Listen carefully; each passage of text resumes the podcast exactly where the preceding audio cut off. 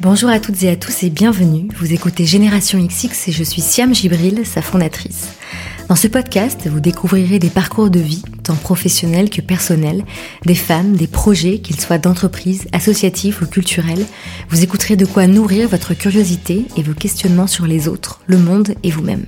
J'espère que chaque écoute vous donnera envie de mener à bien vos projets et participera à ouvrir votre champ des possibles.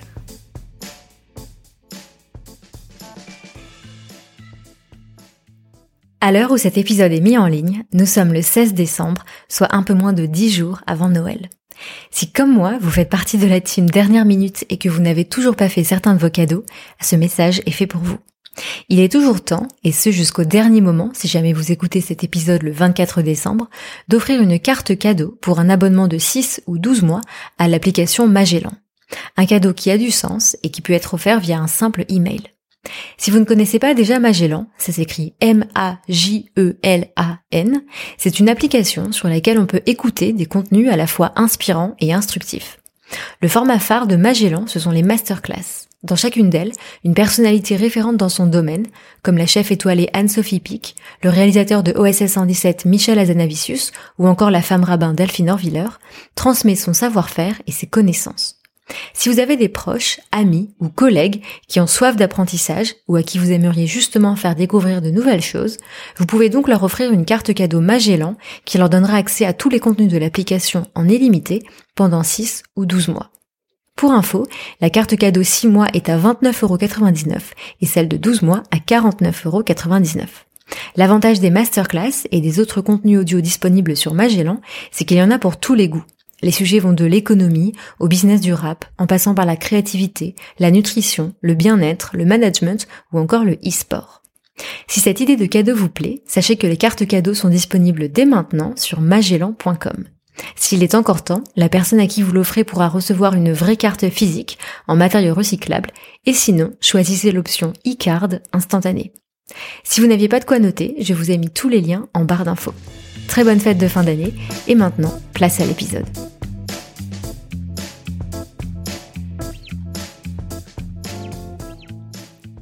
L'épisode que vous allez écouter aujourd'hui a été enregistré en live sur Zoom le 26 novembre 2020. C'est un épisode dédié aux coulisses du gros projet que j'ai sorti en octobre, le hors-série papier Génération XX intitulé À l'écoute. C'est 80 pages d'articles et de tribunes sur des sujets de société passionnants. J'ai souhaité prendre le temps de vous en dire plus sur ce projet, car ça a été un travail collectif qui a nécessité beaucoup de travail et d'investissement à l'échelle de Génération XX. Dans cet épisode, vous allez donc pouvoir écouter les voix de quelques-unes des contributrices et personnes qui ont fait de ce projet une réalité.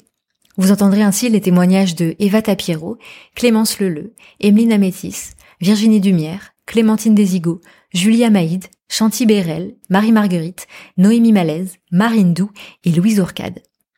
Compte tenu de la crise sanitaire actuelle, il était impossible d'organiser un événement physique pour rassembler toutes les contributrices et vous convier, vous, chères auditrices et auditeurs, qui avez commandé la revue papier dans le monde entier. Alors cet épisode, c'est une façon de célébrer ce projet, ce travail collectif et de prendre le temps de dire merci à chaque personne qui a participé, dont vous, si vous avez commandé votre exemplaire. Si vous découvrez l'existence de ce projet seulement maintenant, vous pouvez aller sur générationxx.fr pour commander la revue et si vous écoutez cet épisode avant la fin de l'année 2020, vous pourrez même peut-être encore commander nos kits cadeaux baptisés à l'écoute and chill. Je vous laisse donc maintenant plonger dans les coulisses de la fabrication d'un magazine. Si le son ne vous paraît pas aussi clair que d'habitude, c'est normal, puisque l'enregistrement a eu lieu à distance, en live sur Zoom. Mais je vous rassure, cela ne nous empêchera pas de passer un bon moment. Comme d'habitude, si l'épisode vous plaît, si vous avez envie de soutenir Génération XX, n'hésitez pas à en parler autour de vous, sur vos réseaux sociaux, et à laisser un avis positif sur votre plateforme d'écoute de podcast. Ah, dernière précision, cet épisode est le 96e, donc ce n'est pas encore le dernier. Allez, très bonne écoute, et j'en profite pour vous souhaiter à nouveau de très belles fêtes de fin d'année. On se retrouve début 2021 pour clôturer le podcast en beauté.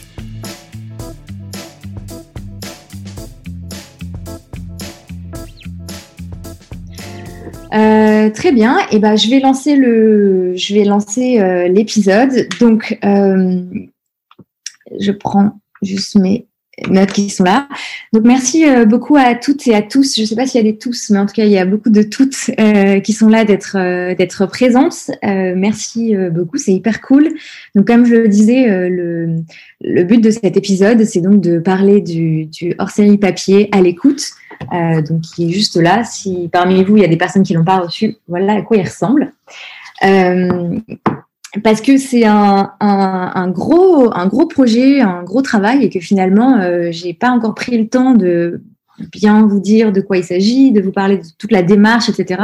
Et donc du coup, voilà, je trouvais ça cool de le faire dans un épisode euh, du podcast. Euh, je trouve ça hyper chouette aussi que vous soyez là pour qu'on l'enregistre ensemble en live. Et puis surtout, c'est un travail qui est collectif.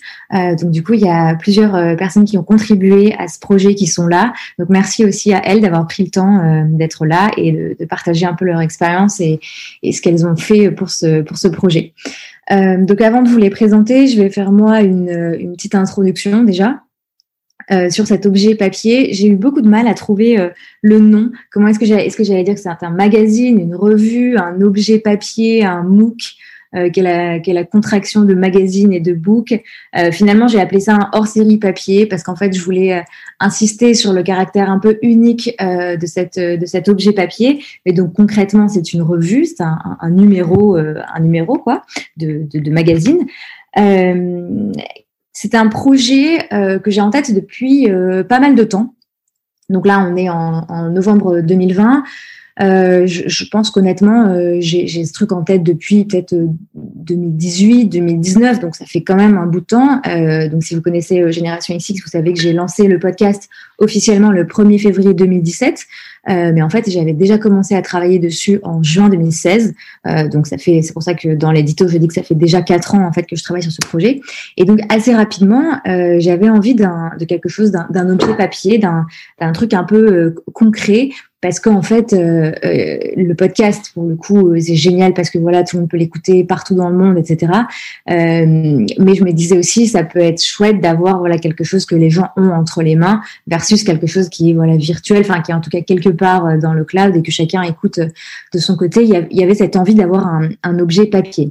En revanche, euh, jusqu'à janvier 2020, je savais pas encore quelle forme ça allait prendre parce que donc je, je parle vraiment là, l'idée que moi j'avais, c'était, euh, euh, pas, euh, pas de faire un livre, c'était vraiment voilà un, truc, une revue, un truc de magazine. J'aime beaucoup personnellement les magazines papier, donc il y avait déjà cette appétence personnelle, il y avait comme je vous le disais donc l'envie d'avoir un objet papier, mais voilà, j'avais pas encore le, bon format parce qu'il s'agissait pas forcément de dire ok, je lance un magazine. voilà, je, je savais pas exactement. Et puis, euh, je ne sais pas pourquoi en janvier 2020, euh, mais j'ai fini par trouver quel format ça allait euh, avoir, en fait, en me disant finalement, moi, j'ai pas de formation de, de journaliste, euh, j'ai pas travaillé dans la presse avant, et en fait, je me suis dit, bah, j'ai pas besoin de rentrer forcément dans des codes spécifiques. J'ai pas besoin de me dire, ok, je vais lancer un magazine ou je vais lancer tel truc ou quoi. Je me suis dit, en fait, j'ai juste envie d'un objet papier, donc je vais déjà juste partir de ça. Ensuite, je me suis dit, bon, de quoi est-ce que j'ai envie que, que ça parle? Et euh, pour répondre à cette question, je me suis d'abord dit, de quoi est-ce que je n'ai pas envie que ça parle ou en tout cas qu'est-ce que je n'ai pas envie que ce soit. Et ce que j'avais pas envie que ce soit c'était une redite du podcast. C'est-à-dire que pour moi le podcast euh, euh c'était le, format parfait pour euh, les conversations pour donner la, parole pardon euh, à des personnes qui allaient voilà pouvoir raconter leur parcours avec leurs propres mots etc en revanche je savais que dans ce format papier j'avais pas du tout envie que qu'il y ait des interviews j'avais pas envie qu'il y ait des portraits j'avais pas envie qu'il y ait des photos de personnes. Enfin je, je, savais que j'avais pas envie, voilà, que ce soit euh, le podcast décliné euh, dans un objet papier.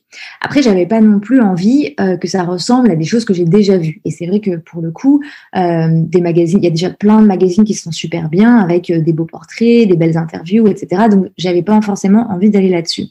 Et donc, en fait, le, le, le, le projet, il s'est vraiment affiné comme ça. Il s'est parti d'une envie et puis après, c'est parti de euh, qu'est-ce que j'ai pas envie de faire? Et donc, j'ai débroussaillé un petit peu comme ça. Et puis, euh, je suis arrivée à ce truc de me dire, bah, en fait, j'ai envie que cet objet, ce soit un peu un truc, euh, une espèce de réflexion collective sur un même thème. Euh, parce que euh, il y a un truc que moi j'ai toujours bien aimé, euh, c'est les, les dissertes. Voilà, j'aime bien, j'aime bien faire les dissertes. J'aime bien, enfin, j'en fais plus du tout, mais je veux dire, quand, quand je faisais mes études, j'aimais bien ce truc-là parce que j'aimais bien cette idée qu'on parte, qu'on parte d'un sujet, d'une question, et qu'ensuite on, on, on, déroule le fil d'une pensée et qu'on arrive, voilà, à, à, une dissertation, à un plan, à une, à une idée, à voilà, une, une réflexion qui s'articule et, et qu'on prend le, le temps, voilà, de de, nourrir avec euh, des exemples personnels, avec des lectures, avec euh, des références, etc. J'aimais bien ce format-là. Et, euh, et donc à partir de là, je me suis dit bon bah en fait il faut que ce soit voilà un objet dans lequel il y aura des articles qui vont être presque comme des dissertes, avec qui vont partir d'une question, d'une question de voilà qui, nous touche toutes et tous, une question de société. Et à partir de là, l'idée ce sera de voir le fil d'une pensée. Donc il y a ça qui commence un peu à, s'articuler. Et puis, euh, sans que j'aille un peu plus loin, je me suis dit, d'accord, mais ça va être quoi le thème? Et en fait, euh, pour trouver le thème, ça a été finalement assez simple. Je, ne me souviens pas euh, avoir eu d'autres idées que ce thème de l'écoute en fait, pour, ce, pour cet objet papier. Parce que euh, j'ai fait le travail avec un, un studio qui s'occupe de faire en fait des, euh, l'identité graphique de marque, de faire des plateformes de marque, etc. pour des entreprises, qui s'appelle Tu seras beau. Euh, j'ai fait le travail en 2019 euh, de euh, identifier quelles étaient les valeurs portées par Génération XX. Ces valeurs, il y en a trois, j'en ai déjà parlé. Il y a l'intuition, le fait d'apprendre à se connaître. il y a l'empathie, euh, la capacité à se mettre à, la, place de quelqu'un d'autre, d'écouter le récit de quelqu'un d'autre et de pouvoir mieux comprendre le parcours de cette personne et pouvoir interagir avec elle. Et puis il y a la curiosité, euh, voilà cette, cette, capacité à être toujours en affût, à, à, aller vers ce qu'on ne connaît pas, à, avoir envie de comprendre, d'explorer euh, d'autres choses que ce qu'on connaît déjà. Donc l'intuition, l'empathie et la curiosité, je me suis dit bah en fait ce qui réunit ces trois valeurs là, c'est l'écoute c'est l'intuition, c'est finalement être à l'écoute de soi, l'empathie, c'est être à l'écoute des autres, et la curiosité, c'est être à l'écoute du monde, à l'écoute de la société, à l'écoute de tout ce qui bouge autour de nous. Et donc en fait, en, en, en trouvant ce, ce, ce, ce, truc de l'écoute qui réunissait ces trois valeurs et qui en plus bah, va hyper bien avec le podcast parce que finalement, moi, mon travail depuis quatre ans, c'est d'être à l'écoute euh, de mes invités, c'est aussi être à l'écoute euh, des gens qui, euh, qui m'écoutent, enfin de, de tous les, les, auditrices et auditeurs. Euh, les auditrices et auditeurs, ce qu'ils font eux aussi, elles et eux aussi depuis quatre ans, c'est aussi d'être à l'écoute. Donc euh, voilà, y y a, ce mot finalement, il a, il, il, a assez vite fait sens et je me suis dit, bah en fait c'est ça, c'est ça la brique, c'est ça le, enfin pas la brique, mais plutôt le, le liant entre euh, tout ce que tout ce que je pense que, que Génération XX est, ou en tout cas tout ce que j'ai envie que Génération XX soit. Donc je me suis dit, ok, donc où est-ce qu'on en est? On est sur un objet papier euh, hybride. On se dit pas, euh, oh, il faut que ce soit un magazine comme ci ou comme ça. Non, on fait péter les codes, on s'en fiche, on fait ce qu'on a envie de faire. Euh, trois, ça n'a pas à être une redite du podcast, donc il y aura pas d'interview, pas de portrait. Quatre, euh, ça va être le thème de l'écoute. Il y aura trois chapitres à l'écoute de soi, à l'écoute des autres, à l'écoute du monde. Euh, cinq, il y aura ce truc de questions, de dissertation, de trucs un peu philo. Et donc j'avance comme ça au fur et à mesure. Et donc là, je me dis, ok, en fait, euh, ce truc-là, surtout, ce que ça va être, c'est une, une, réflexion collective. En fait, dès le départ, moi, je savais que j'allais pas euh, écrire dans ce, ce, cette, revue papier autre chose que l'édito. J'avais envie, moi, d'avoir le rôle euh, de rédac chef, mais surtout d'éditrice en fait, de réunir des gens qui allaient écrire des choses sur un sujet commun et les laisser, voilà, faire leur leur enfin écrire ce que ces personnes ont à dire et moi de faire en sorte que tout ça ce soit cohérent.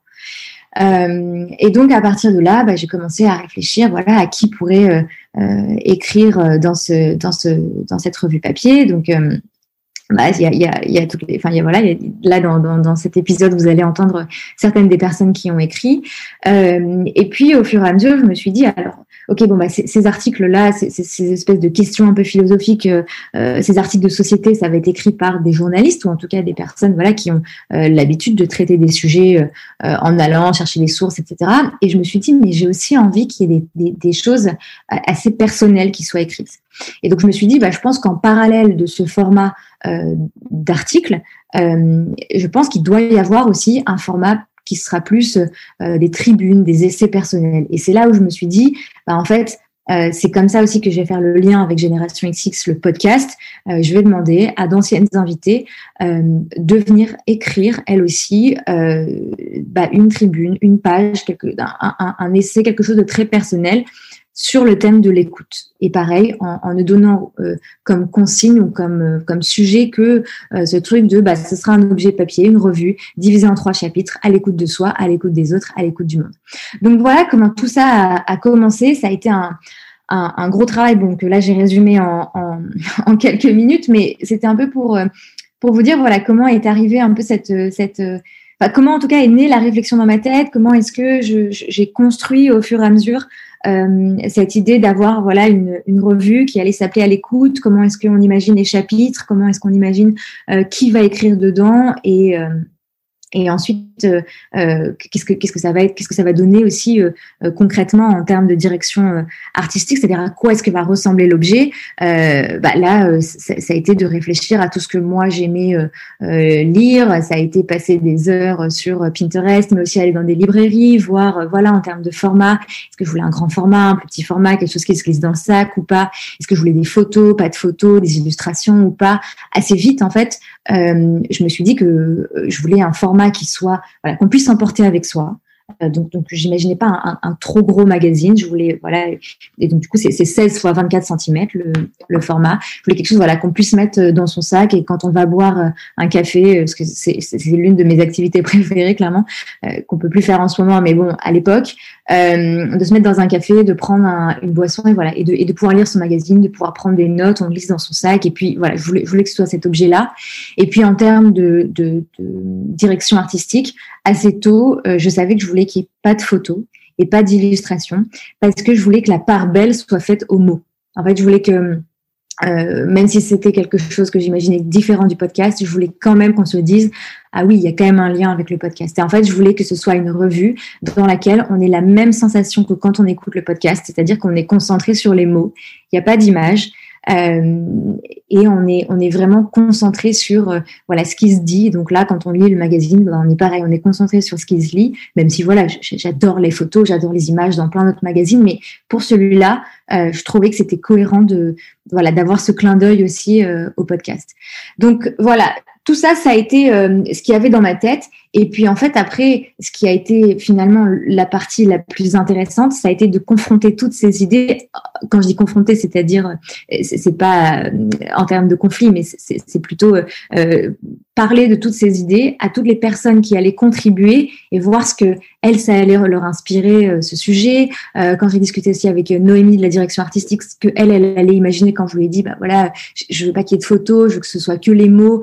donc comment est-ce qu'on fait pour pour que ça rende quand même quelque chose de voilà un bel objet et que ce soit pas juste du noir sur blanc un truc euh, euh qui, qui n'ait pas de forme enfin et donc ce moment là où, on passe de l'idée dans sa tête qui doit être quand même assez abouti parce qu'il faut que voilà, il fallait quand même que je puisse parler de cette idée à toutes les personnes qui allaient contribuer. Euh, mais, ça a été un, moment hyper chouette parce que moi qui ai l'habitude justement dans le podcast d'être, voilà, c'est assez assez solitaire finalement euh, comme comme démarche parce que voilà je choisis euh, mon invité et puis après je prépare les questions après bien sûr il y a l'échange mais euh, là ce qui était hyper intéressant dans ce projet là c'était que c'était un projet collectif et que moi j'avais envie d'être hyper ouverte sur les sujets que les journalistes allaient proposer, hyper ouverte sur les tribunes que les invités allaient écrire.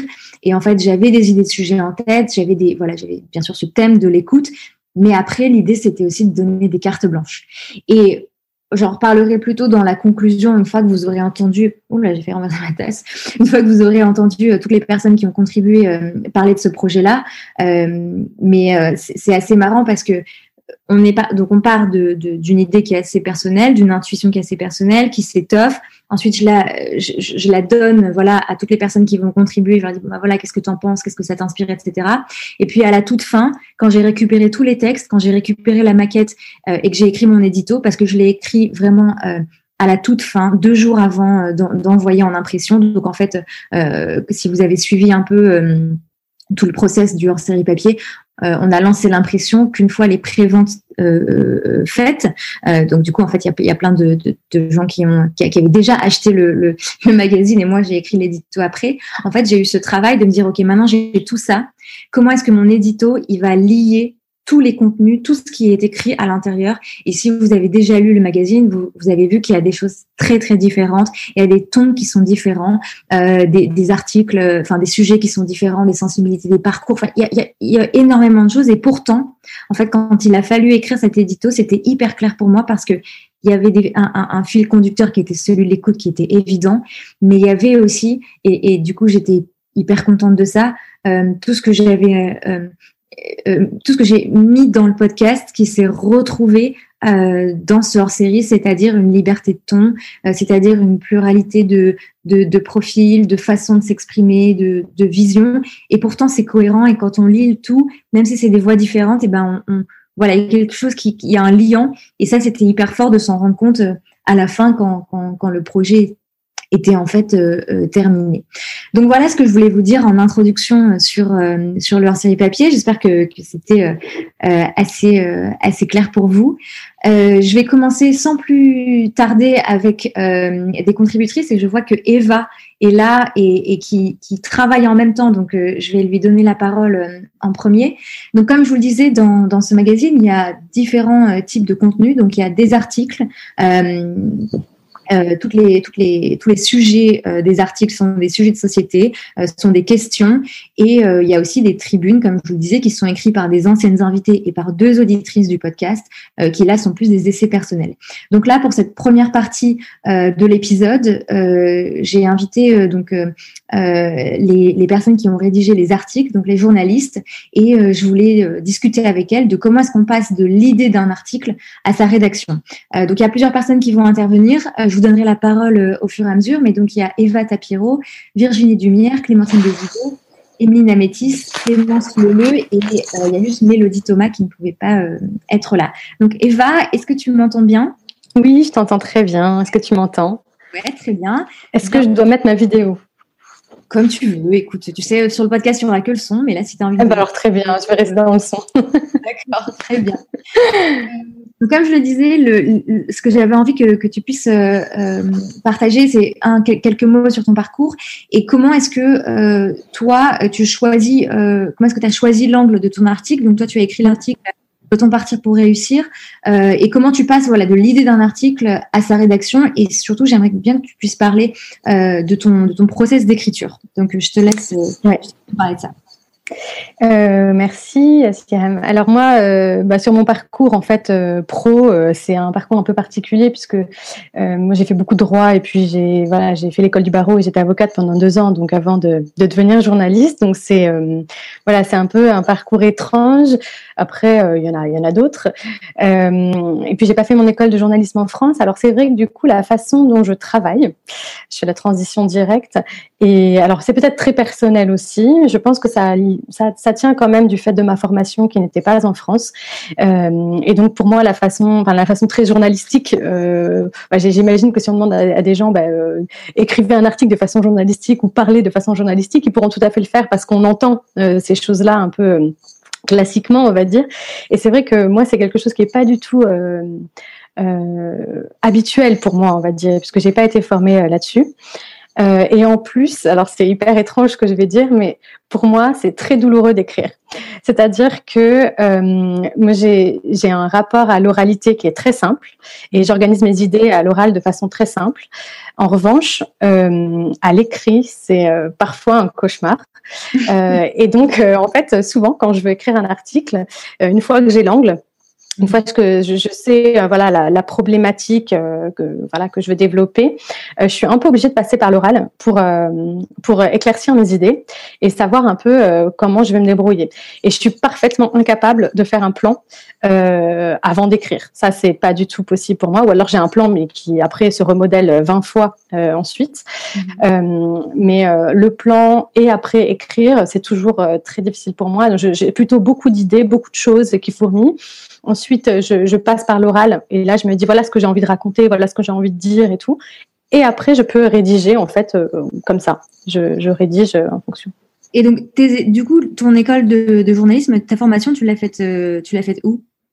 Alors, je l'ai faite à Londres et c'est pas du coup, c'est pas une école, c'est un master et, c'est vrai qu'en plus en Angleterre ils sont hyper, enfin il y a beaucoup plus sur la pratique quoi. Il y a vraiment un truc très très simple en fait, on va dire. Et voilà, bon, moi je suis contente. Après, c'est vrai que c'est pas du tout reconnu ici, hein, mais, euh, mais moi je suis contente. Et donc, pour cet article, Doit-on partir pour réussir? Tu as suivi ce même process. Donc, tu as d'abord commencé par euh, euh, avoir plein d'idées à l'oral. C'est un sujet qui est assez personnel, qui te touche toi personnellement. Et c'est ça que ça t'a évoqué quand on a discuté ensemble du sujet de l'écoute. Et donc, après, pareil, le processus d'écriture, comment ça s'est passé? Comment tu as écrit cet article-là en particulier? En fait, oui, c'était une question que je me posais beaucoup euh, qui, qui s'était, enfin voilà, il y avait beaucoup de, choses dans mon parcours professionnel et dans les gens que j'avais rencontrés et dans, et dans les sujets sur lesquels je travaillais aussi. Cette question, elle revenait beaucoup. Donc c'était un peu une question à laquelle j'avais envie de répondre à moi en fait. C'était un peu pour, tu sais, euh, presque éclaircir mes idées à moi, tu vois, mm-hmm. genre mettre les choses sur le papier et me dire, ben alors, est-ce que vraiment c'est, est-ce que c'est important et puis pourquoi et si c'est important, de quelle façon, etc. Il y avait un peu tout ça. Et en fait, euh, mes lectures depuis des années sont assez tourné vers vers ça, vers l'exil ou le voyage. Euh, et donc euh, j'ai repris tous mes bouquins. J'ai fait un peu la folle de ma bibliothèque. Euh, j'ai repris tous les bouquins. J'ai lu des passages de plein de trucs. Et là je me suis dit ah voilà, je suis repassée par l'orage. J'ai expliqué genre à ma mère, euh, je sais plus qui, tu vois ce que je voulais raconter quoi. Et puis et puis c'est comme ça. J'ai noté plein de citations dans tous les coins de, de, de feuilles de Google Doc. Mm-hmm. Et puis et puis après j'ai commencé à voilà à avoir mes idées en place. Et une fois que j'ai les idées en place à l'intérieur de ma tête, là je peux rédiger complètement quoi. Mhm. Toi, tu as eu donc euh, aussi, euh, enfin, tu as, déjà eu ce rôle aussi de, rédactrice en chef euh, sur un autre projet. quelle est la, la, différence pour toi entre justement euh, participer à un projet euh, là comme euh, enfin celui qu'on a qu'on a fait ensemble auquel tu as participé et le moment où toi-même tu es rédac en chef parce que je sais qu'à chaque fois que tu m'envoyais un article enfin une version de ton article tu me disais surtout n'hésite pas à me dire ce que tu en penses je, je, je, connais bien ce que c'est d'être rédac en chef etc est-ce que tu peux me parler aussi un peu de, cet autre rôle que, que toi tu as déjà eu? Oui, bien sûr. Bah, c'est vrai que c'est très différent. Hein, enfin, à la fois, il y a une chose qui est commune, c'est d'avoir envie de raconter des choses, d'avoir envie de ce que tu disais, tu vois, sur l'écoute, euh, quand ça a été très clair pour toi, euh, ce fil conducteur, euh, voilà, dans, un article, tu as un fil conducteur, et quand tu es rédacteur en chef, ben, rédactrice en chef, tu, le fil conducteur, c'est tous tes articles, le fil conducteur, c'est tous tes journalistes, c'est tous les gens avec lesquels tu vas devoir travailler, tu es un peu chef d'orchestre. Mmh. et il y a un truc hyper agréable, je trouve, là-dedans, parce que parce que ben tu, tu mets en place un, grand projet quoi. Il y a quelque chose de cette idée-là. Moi j'aime beaucoup. Euh, et c'est vrai qu'après tu, tu te rends compte avec la casquette euh, rédactrice en chef que ben, parfois, tu as envie de modifier des choses dans un article euh, parce que euh, ben, parce que tout simplement, il y a une cohérence de projet, il y a une cohérence de fond, il y a des, il y a des choses qui, te paraissent. Et puis bon, c'est tout simplement avoir une lecture euh, une lecture différente. Euh, je dirais rédactrice en chef ou, ou journaliste, etc. Avoir une deuxième personne qui lit un article, c'est génial parce qu'en fait, ça te fait te confronter aux autres. écrire, c'est génial. Moi, j'adore écrire, j'écris tous les jours, mais j'ai dit que c'était douloureux et j'adore écrire. Hein. Faut, je sais que c'est compliqué dans ma tête. Mais, euh, mais, euh, mais voilà, j'adore écrire, mais écrire pour soi seul, c'est mm. pas l'écriture. Euh, quand euh, quand on est confronté, ne serait-ce qu'à une seule personne, là, on doit se on doit se challenger, on doit aller chercher autre chose. Euh, et c'est ça que je trouve intéressant dans le rôle de, de voilà du rédacteur en chef. Mm. Merci beaucoup, Eva, d'avoir pris le temps de, de nous raconter. Merci à toi. Et du coup, je suis hyper curieuse de savoir euh, pour les pour les autres personnes qui ont contribué, quels sont elles leur euh, leur processus d'écriture. Du coup, je vais passer la parole. Euh, alors, qui est là? Elles sont toutes là. Euh, je vois par exemple Clémence euh, Le qui est là. Est-ce que tu veux bien nous parler, te, te, présenter rapidement aussi ton, ton parcours et pareil nous parler de comment est-ce que toi tu passes de l'idée d'un article à sa rédaction.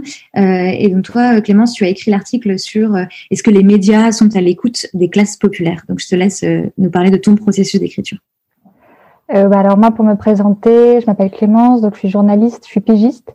Euh, je travaille euh, sur chez quelques marottes, donc c'est beaucoup les, les, habitants des quartiers populaires, qu'ils soient urbains ou ruraux, même si je travaille davantage dans le milieu rural que dans le milieu urbain. je, m'intéresse beaucoup aussi à la question des femmes et il y a un autre gros pôle de ma vie journalistique qui s'intéresse au Japon. Mmh voilà. Et euh, par ailleurs, je fais de l'éducation aux médias avec des classes de collège dans les Hauts-de-France. toujours dans des zones rurales ou alors de politique de la ville. Et donc c'est aussi pour ça que j'ai voulu bah voilà, me questionner sur ce thème d'être à l'écoute des classes populaires. Enfin, mmh. comment en tout cas, on, nous en tant que journalistes, on a cette responsabilité de ne pas invisibiliser la parole de ces de ces personnes. donc moi, mon processus d'écriture, j'ai besoin euh, de, de m'appuyer sur des témoignages forts. Mhm. Euh, j'ai besoin d'être certaine de, de mes interlocuteurs. Donc, j'ai le, le, le, plus gros dans mon travail, en fait, c'est de trouver les personnes que je trouve les plus pertinentes pour éclairer chacun un point de détail de, de la question que je me pose. Euh, voilà, parce que j'estime que moi, je suis pas professionnelle du, du sujet, et donc euh, c'est pas à moi de, de venir apposer mon analyse euh, sur un sujet qui en fait n'est pas le mien. Mhm. Donc, je me suis entourée de journalistes qui travaillent dans des médias alternatifs, euh, des médias qui laissent la place euh, à une parole différente que celle qu'on entend dans les médias un peu plus mainstream. Et je me suis aussi appuyée sur euh, des chercheuses, donc une historienne des médias et une chercheuse qui est docteur en sciences de l'information et de la communication, pour pouvoir aller apporter une autre, voilà, encore un autre point de vue sur le sujet. D'accord. Euh, donc du coup, tu commences vraiment par, euh, pardon, pardon, vas-y, je te laisse. Non, non, vas-y, vas-y. Ouais. Donc tu commences vraiment par faire en fait la, la, la liste des personnes qui pourraient t'aider à euh, répondre à la question. Donc tu pars vraiment du terrain pour toi. Oui, moi je pars euh, vraiment du, du témoignage. Euh, chaque témoignage me fait réfléchir encore davantage.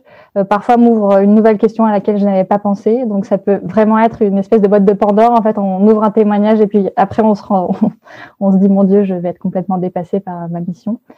donc il faut aussi voilà garder à l'esprit qu'on peut pas non plus interroger la terre entière sur un sujet, mais qu'il faut vraiment avoir à l'esprit de se dire qu'il faut que tout le monde puisse comprendre ce qu'on raconte de pas parler euh, euh, assez semblable à des gens qui sont déjà au courant de ces sujets. Pour moi, c'est hyper important au même titre que on a une responsabilité presque politique en tant que journaliste de donner la parole à ceux qui ne parlent pas ou peu. Mm. C'est aussi de porter leur parole au-delà euh, de ceux qui s'y intéressent déjà. Mm-hmm. Euh, donc voilà, c'est pour vulgariser aussi mes sujets que j'essaye de trouver des interlocuteurs qui ne perdent pas les lecteurs. D'accord. Et, après, comment tu fais la, la, la, synthèse justement de tous ces témoignages? Parce que, euh, comme tu le disais, le risque, c'est aussi potentiellement de, de pas de s'éparpiller, mais en tout cas d'avoir énormément de matière. Après, comment est-ce que toi tu fais la synthèse? Est-ce que euh, tu as déjà le plan en tête avant d'interroger les gens, ou est-ce que c'est tu prends tout et après tu synthétises? Comment ça se passe?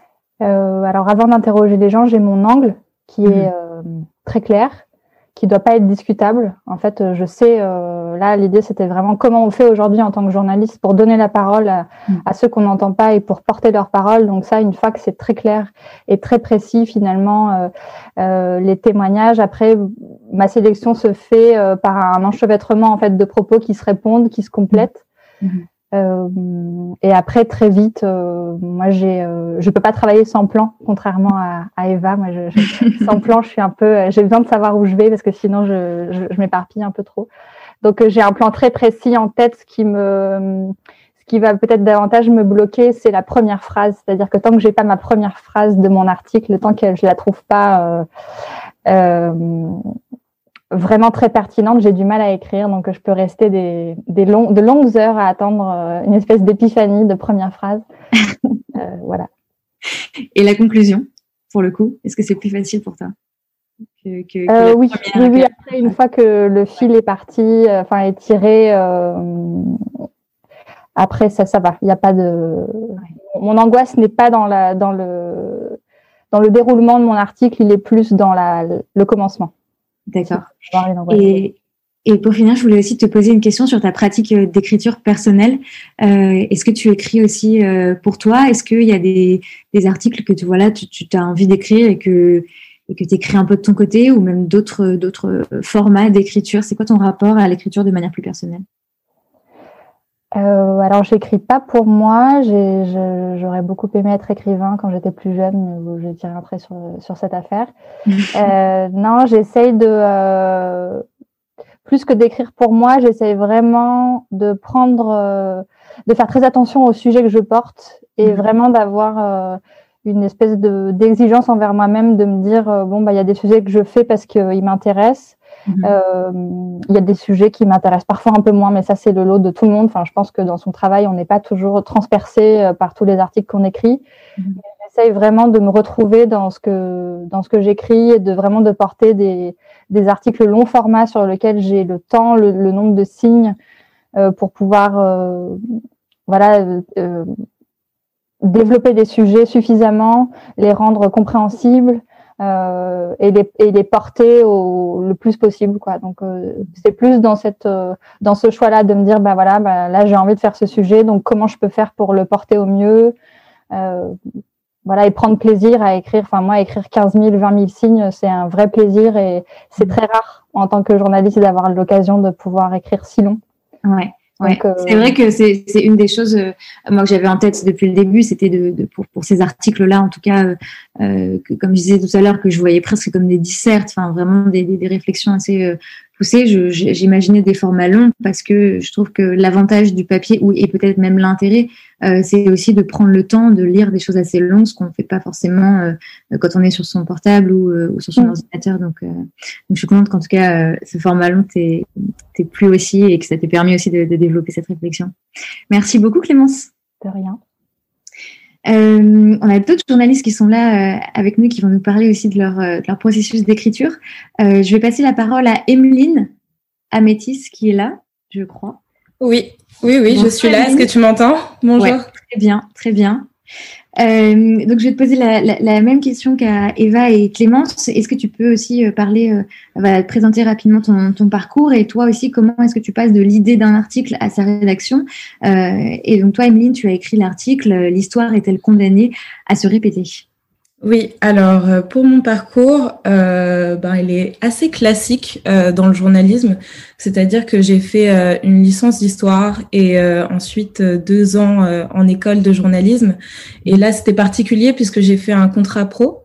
Donc en même temps, j'ai travaillé et en même temps, j'allais à l'école. Donc voilà pour le parcours.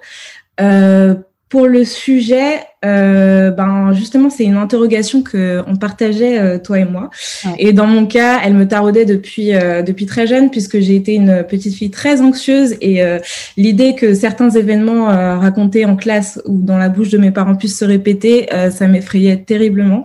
Donc c'était important pour moi de tenter de faire sens. Et plus généralement, pour trouver une idée, je vais faire une veille ou réfléchir à des questions que je me pose dans mon fort intérieur comme, euh, comme là c'était le cas. Euh, et euh, j'avoue que c'est une des parties qui, qui me pose beaucoup de questions puisque je veux toujours choisir un sujet qui soit juste. Et comme le disait tout à l'heure Clémence, je pense que c'est très important aussi de, de diversifier la parole qu'on peut faire entendre quand on est journaliste. Euh, et euh, que ce soit pas une parole qui soit euh, entendue et réentendue dans les médias traditionnels. Donc, c'est très important pour moi que l'idée de base, déjà, elle soit, elle soit assez, assez forte. Et donc ensuite, quand il s'agit de la rédaction, donc effectivement, ce sujet, on, on l'a vu en commun parce qu'en fait, euh, j'avais envie qu'on puisse, voilà, et, enfin que quelqu'un en tout cas écrive un, un sujet sur, euh, par rapport à ce thème, euh, à nouveau euh, de l'écoute, d'être à l'écoute de l'histoire, à l'écoute du passé, qu'est-ce qu'on en tire, est-ce qu'on n'est pas assez à l'écoute justement de ce qui s'est passé, on aurait pu tirer des leçons pour que justement peut-être certaines choses ne se reproduisent pas. Et donc on, en avait discuté par téléphone. Et c'est vrai que toi, comme tu le disais à l'instant, il y, il y avait quelque chose de très personnel là-dedans. Mais donc comment est-ce que tu traduis ensuite donc cette idée, cette envie de parler d'un sujet et comme tu le disais à l'instant, euh, cette volonté que tu as de donner aussi la parole à des personnes qui ne l'ont pas forcément, comment tu passes de ça à la rédaction d'un article avec un plan, etc. C'est quoi ta manière de, travailler le sujet? Euh, alors en fait, ça dépend de ce que je dois produire, mais le plus souvent, puisque comme je Là, par exemple, euh, de l'article. Dans le cas de l'article, là, euh, dans un premier temps, euh, je vais me référer à des à des personnes, à des témoignages, à des expertes euh, ou des experts. Et là, en l'occurrence, je me suis tournée vers un ami à moi qui est historien et militant aussi. ça fait partie de son de son parcours. Et et du coup, je vais essayer de distribuer la parole à un maximum de personnes, comme je le disais, qui sont pas les plus entendues dans les médias traditionnels. Et et ensuite, je vais retranscrire tous ces témoignages, toutes ces interviews, essayer d'avoir, de constituer une base solide en fait pour mon article. Mhm. Donc après, il y a la partie écriture. Et ça, je crois que c'est Eva qui en parlait tout à l'heure. Pour moi aussi, c'est assez douloureux dans le sens où le plan ne me vient pas tout de suite. Mhm. Alors je vais le faire. Hein. Je vais, je vais. Moi c'est assez bizarre parce que le plan je, je le fais quand même, euh, mais je le fais pas au tout début.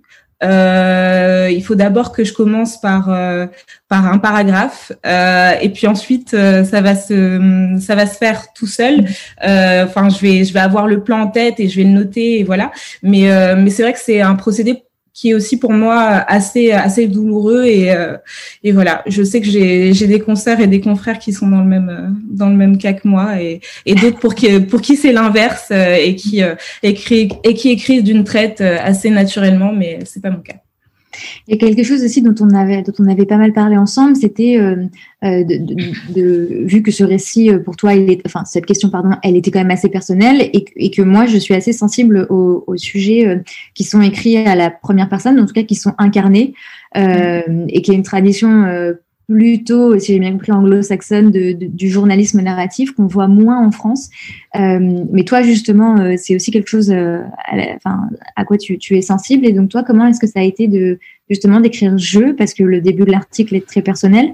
et d'ailleurs, le, le, le, reste aussi, tu, tu, en fait, tu articules à la fois les témoignages que tu as recueillis et ta pensée en même temps.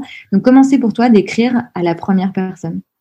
Ben, pour moi, c'était assez, euh, assez étrange puisque c'était euh, l'une des premières fois en fait euh, qu'on me demandait de faire ça, sachant que ben pour le coup j'ai été en école de journalisme en France, donc on nous a enseigné des méthodes très précises et qui sont efficaces. Hein, je les remets pas du tout, du tout en question, mais c'est vrai que ça m'attirait aussi euh, la, la, manière de faire euh, anglo-saxonne.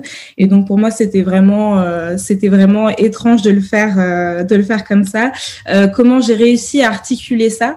Ben je pense que voilà avoir cette base solide comme je disais tout à l'heure tout à l'heure de de témoignages d'interviews d'experts etc ça m'a quand même permis de sortir du jeu à un moment, puisque je pouvais mhm. pas rester euh, tout du long dessus, vu que la question est assez vaste et assez philosophique.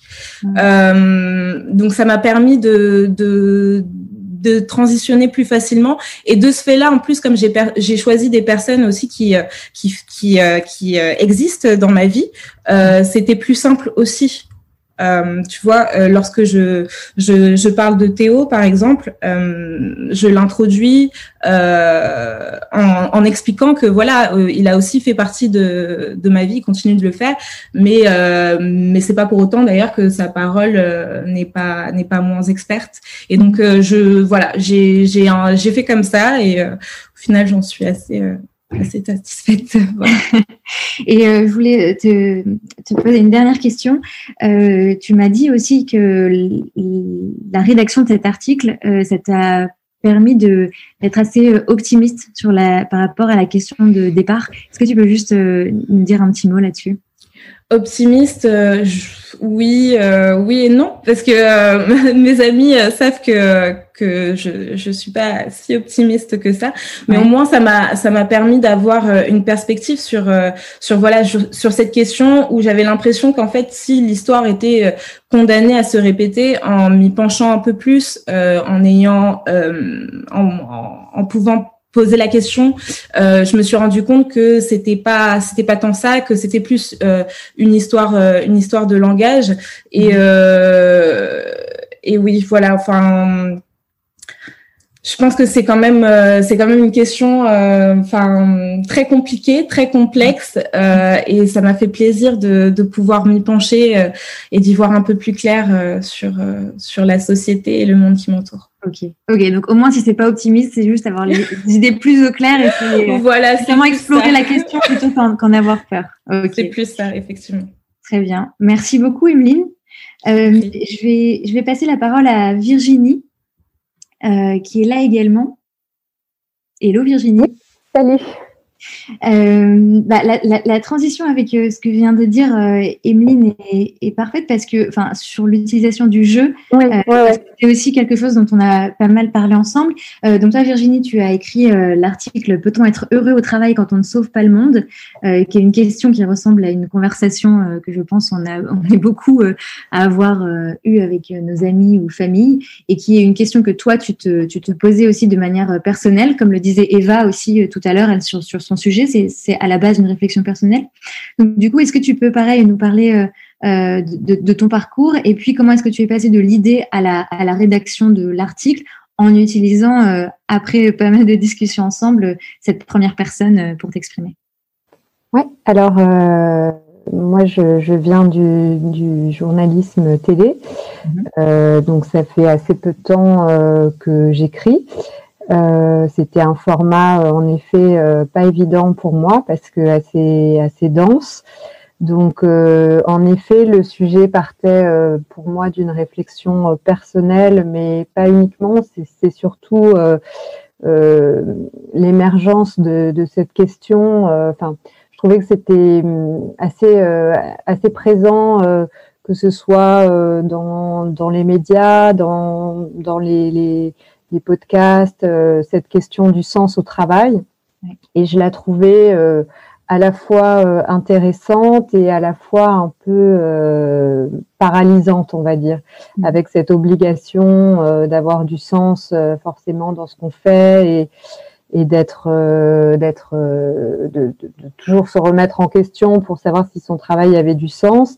Et mon sentiment, c'était que, ben voilà, que ça mettait beaucoup de pression et je, voulais me, rendre compte, euh, en remontant un peu dans l'histoire du travail, justement, comment on en était arrivé à, ces questions-là, en fait, à ne, plus penser le travail simplement comme une, une façon de pouvoir se nourrir, mais en, même temps euh, également une façon de s'épanouir, euh, enfin le lieu d'un épanouissement, c'est ça que je voulais interroger. Donc, euh, dans ma manière de, rédiger l'article, euh, bah, je pense que je suis assez proche de, ce qu'a dit euh, Clémence, c'est-à-dire que c'est pour ça qu'on avait beaucoup discuté de la question du jeu, parce que moi, je, trouvais que j'étais pas l'objet de, ce questionnement. Quoi. Je, voulais surtout donner la parole à des spécialistes. Donc, le départ de mon travail, c'était d'essayer de, de, de, me faire un petit un petit répertoire euh, d'historiens, de, sociologues, euh, éventuellement de, psychologues qui puissent me raconter euh, l'émergence de cette question dans, dans nos, sociétés actuelles. Et donc voilà, c'est comme ça que j'ai procédé. Alors c'était pas évident parce que entre le confinement et la période des vacances, joindre les, les, les, universitaires que que j'avais en tête, euh, bah, j'ai essuyé pas mal de, de refus. Mais, euh, mais voilà, j'ai construit mon article comme ça et en travaillant aussi euh, euh, avec un plan euh, qui peut évoluer en fonction, voilà aussi un petit peu de, de, de des témoignages. J'ai dû adapter un petit peu les choses, mais, mais c'est vrai que quand on, quand on a un angle défini assez clairement, ça, ça, ça, ça, ça donne euh, un guide pour, euh, pour établir l'article. Mm. Et c'est vrai que tu m'avais du coup euh, envoyé une version, une première version de l'article, et à, laquelle moi j'avais répondu. Bah, en fait, moi, sachant que toi-même tu t'es posé dans ta vie perso cette question du sens au travail parce que tu as fait une, reconversion, tu as voulu faire une reconversion au métier de fleuriste et puis finalement c'est pas trop ce qui t'allait et, tu es revenu au métier de journaliste. Et en fait, moi je me suis dit mais il, faut qu'on sache, il faut que le lecteur, la lectrice sache que, que, que, cette question, elle vient de là. Et du coup, moi, je trouvais que c'était hyper enrichissant que après tu, tu, tu, tu aies bien accepté euh, euh de dire je et en tout cas de situer euh, le propos. Et toi, comment est-ce que tu l'as vécu de ton côté? Bah, c'était déstabilisant au départ parce que en effet, euh, voilà, je je voulais pas euh, euh donner mon avis.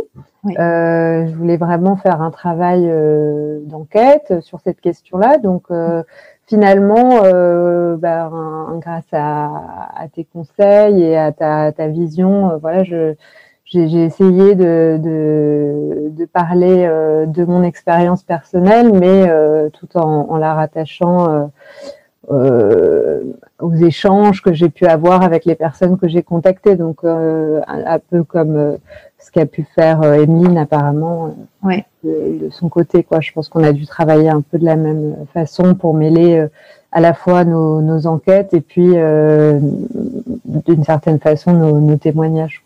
Oui, c'est ça. Euh, très bien. Euh, merci beaucoup Virginie. Et juste bah, avant de, de, passer la parole euh, à Clémentine, qui est la, dernière personne pour cette partie, je voulais juste te, poser une question sur toi, la, différence en termes d'approche d'un sujet euh, entre justement le journalisme télé que tu connais et là l'écriture euh, donc le, journalisme voilà plus euh, enfin écrit quoi papier. Quel est toi ton, ton, rapport? Est-ce que tu enfin quel est ton rapport justement à, l'écriture et qu'est-ce qui a fait que tu avais envie d'aller vers ça après avoir connu le monde de la télé justement? Bah, euh, moi, ce que j'ai pas dit euh, au départ mon, parcours, mais euh, j'ai fait un master de sciences politiques avec une mention journalisme politique, donc c'est par là que j'ai commencé. Et finalement, dans mon parcours, rien n'était totalement prévu puisque donc j'ai en effet travaillé dans des rédactions télé pendant dix ans et puis j'ai pensé un moment à faire autre chose et, euh, et puis finalement je suis retournée euh, euh, au journalisme par, par le, le biais des déviations avec qui je collabore. Et c'est avec les déviations que j'ai commencé à écrire, mais finalement, je voyais pas tellement de différence avec ce que j'avais fait dans le passé, parce que le point commun, c'était justement cette écoute, qu'on peut avoir euh, de l'actualité euh, des autres, euh, choisir. Moi, j'ai toujours travaillé sur des émissions avec plusieurs personnes en, en plateau, donc toujours le choix le, le, plus qu'on souhaite le plus pertinent possible d'intervenants pour pour pour, pour, se questionner mmh et s'écouter et échanger. Donc en ça, finalement, je, je trouve que le travail n'est pas tellement euh, différent. Quoi. Ça reste euh, de l'enquête, euh, avoir un angle pertinent, avoir des, des interlocuteurs pertinents. Et, ça, ça, ça, ça, ça m'a semblé assez similaire, quoi, comme mmh. parce que justement, j'avais un peu peur de d'écrire un article si long. Ça me semblait voilà assez assez compliqué pour moi qui n'avais pas beaucoup l'habitude d'écrire, mais, mais finalement, je, je, je, me suis rendu compte que mes expériences passées euh, ben, euh, me permettaient de, de, de, relever ce défi. Super. Merci beaucoup. Ben, merci de ta confiance en tout cas. C'était très agréable de travailler avec toi. merci beaucoup. Merci beaucoup. Euh, et bah du coup, euh, merci Virginie. Je vais passer la parole donc à Clémentine euh, Desigo, qui est. Euh, est-ce que tu es toujours là, Clémentine? Oui. Est-ce que tu m'entends? Oui. Bienvenue. Oui, je t'entends très bien. Merci beaucoup. Euh, bah, justement, à l'instant, Virginie disait qu'elle avait fait des études de, de sciences politiques. Euh, toi, tu es conseillère politique, donc euh, tu n'es pas, tu n'as pas de formation de, de, journalisme, si je me trompe pas, mais euh, tu as beaucoup écrit. Euh, et d'ailleurs, c'est comme ça que j'ai tombé sur ton profil parce que tu as écrit des, des, des, des enquêtes assez longues sur pas mal de sujets. Euh, donc du coup, euh, toi, tu as écrit l'article Est-ce que les réseaux sociaux portent-ils la voix des citoyens et des citoyennes? Et donc, est-ce que tu peux nous en dire plus justement sur ton parcours et, justement, est-ce que le fait de, de Enfin, comment est-ce que toi, tu es venu à l'écriture? Qu'est-ce que tu aimes dans l'écriture? Et pareil, comment est-ce que tu passes de l'idée d'un article à sa rédaction? Oui, moi, du coup, j'ai un profil euh, un petit peu différent des, des, personnes qui ont, qui ont parlé avant moi parce que je ne suis pas journaliste, euh, comme tu l'as dit, et l'écriture pour moi au quotidien, euh, c'est surtout des emails et des, et des notes. Mmh. Mais j'ai toujours, j'ai toujours bien aimé écrire et euh, j'ai eu euh, une formation quand même euh, assez tournée vers la recherche. Ouais. Donc j'aime bien aussi évoluer dans un, dans un environnement académique. Et c'est pour ça que, bah, que j'ai, dans la façon dont j'ai écrit l'article aussi, j'ai fait quelque chose d'assez académique avec beaucoup de références à des, des, chercheurs et surtout des chercheuses que j'aime bien et que j'ai eu l'occasion d'étudier dans mon parcours.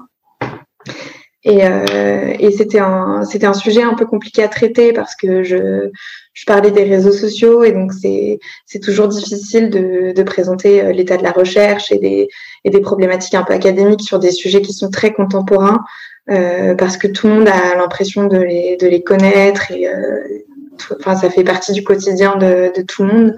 Donc c'est un peu difficile d'essayer de, le, de recadrer les enjeux théoriques, de, de donner un peu les, les, bases théoriques de la recherche euh, sur ces, sur ces sujets-là.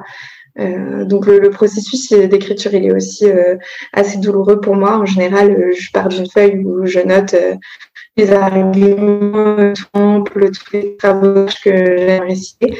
Ensuite, j'essaye d'ordonner ça de, de façon cohérente. Et donc, en général, je me retrouve dès le départ avec quelque chose de très long parce qu'il y a toutes les, toutes les idées, tous les, tous les travaux que je voudrais citer et j'essaye de, bah, j'essaye de réduire au fur et à mesure euh, pour, euh, pour condenser et de, de remettre les arguments ensemble, euh, etc.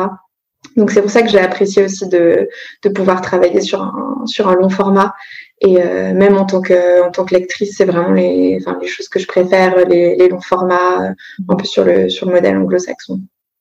Et euh, justement, donc tu l'as dit, euh, ton, ton article il est, euh, il est hyper nourri et, riche de références académiques, etc. donc, comment tu fais pour aller chercher toutes ces références. Est-ce que quand tu, à chaque fois que tu lis des, travaux, que ce soit des études ou des livres, est-ce que tu prends des notes et tu t'y réfères? Est-ce que tu vas les relire Est-ce que tu as lu des, des, bouquins spécifiques pour cet article? Enfin, comment tu, tu fais justement pour aller piocher dans toute cette bibliothèque de savoir euh, que tu utilises? Là, le sujet était, euh, était assez proche de sujets que, que j'avais traités pendant mes études ou pendant des, des projets de recherche auxquels j'avais participé. Mhm. Euh, donc j'avais déjà pas mal de notes sur les, sur les articles que je cite.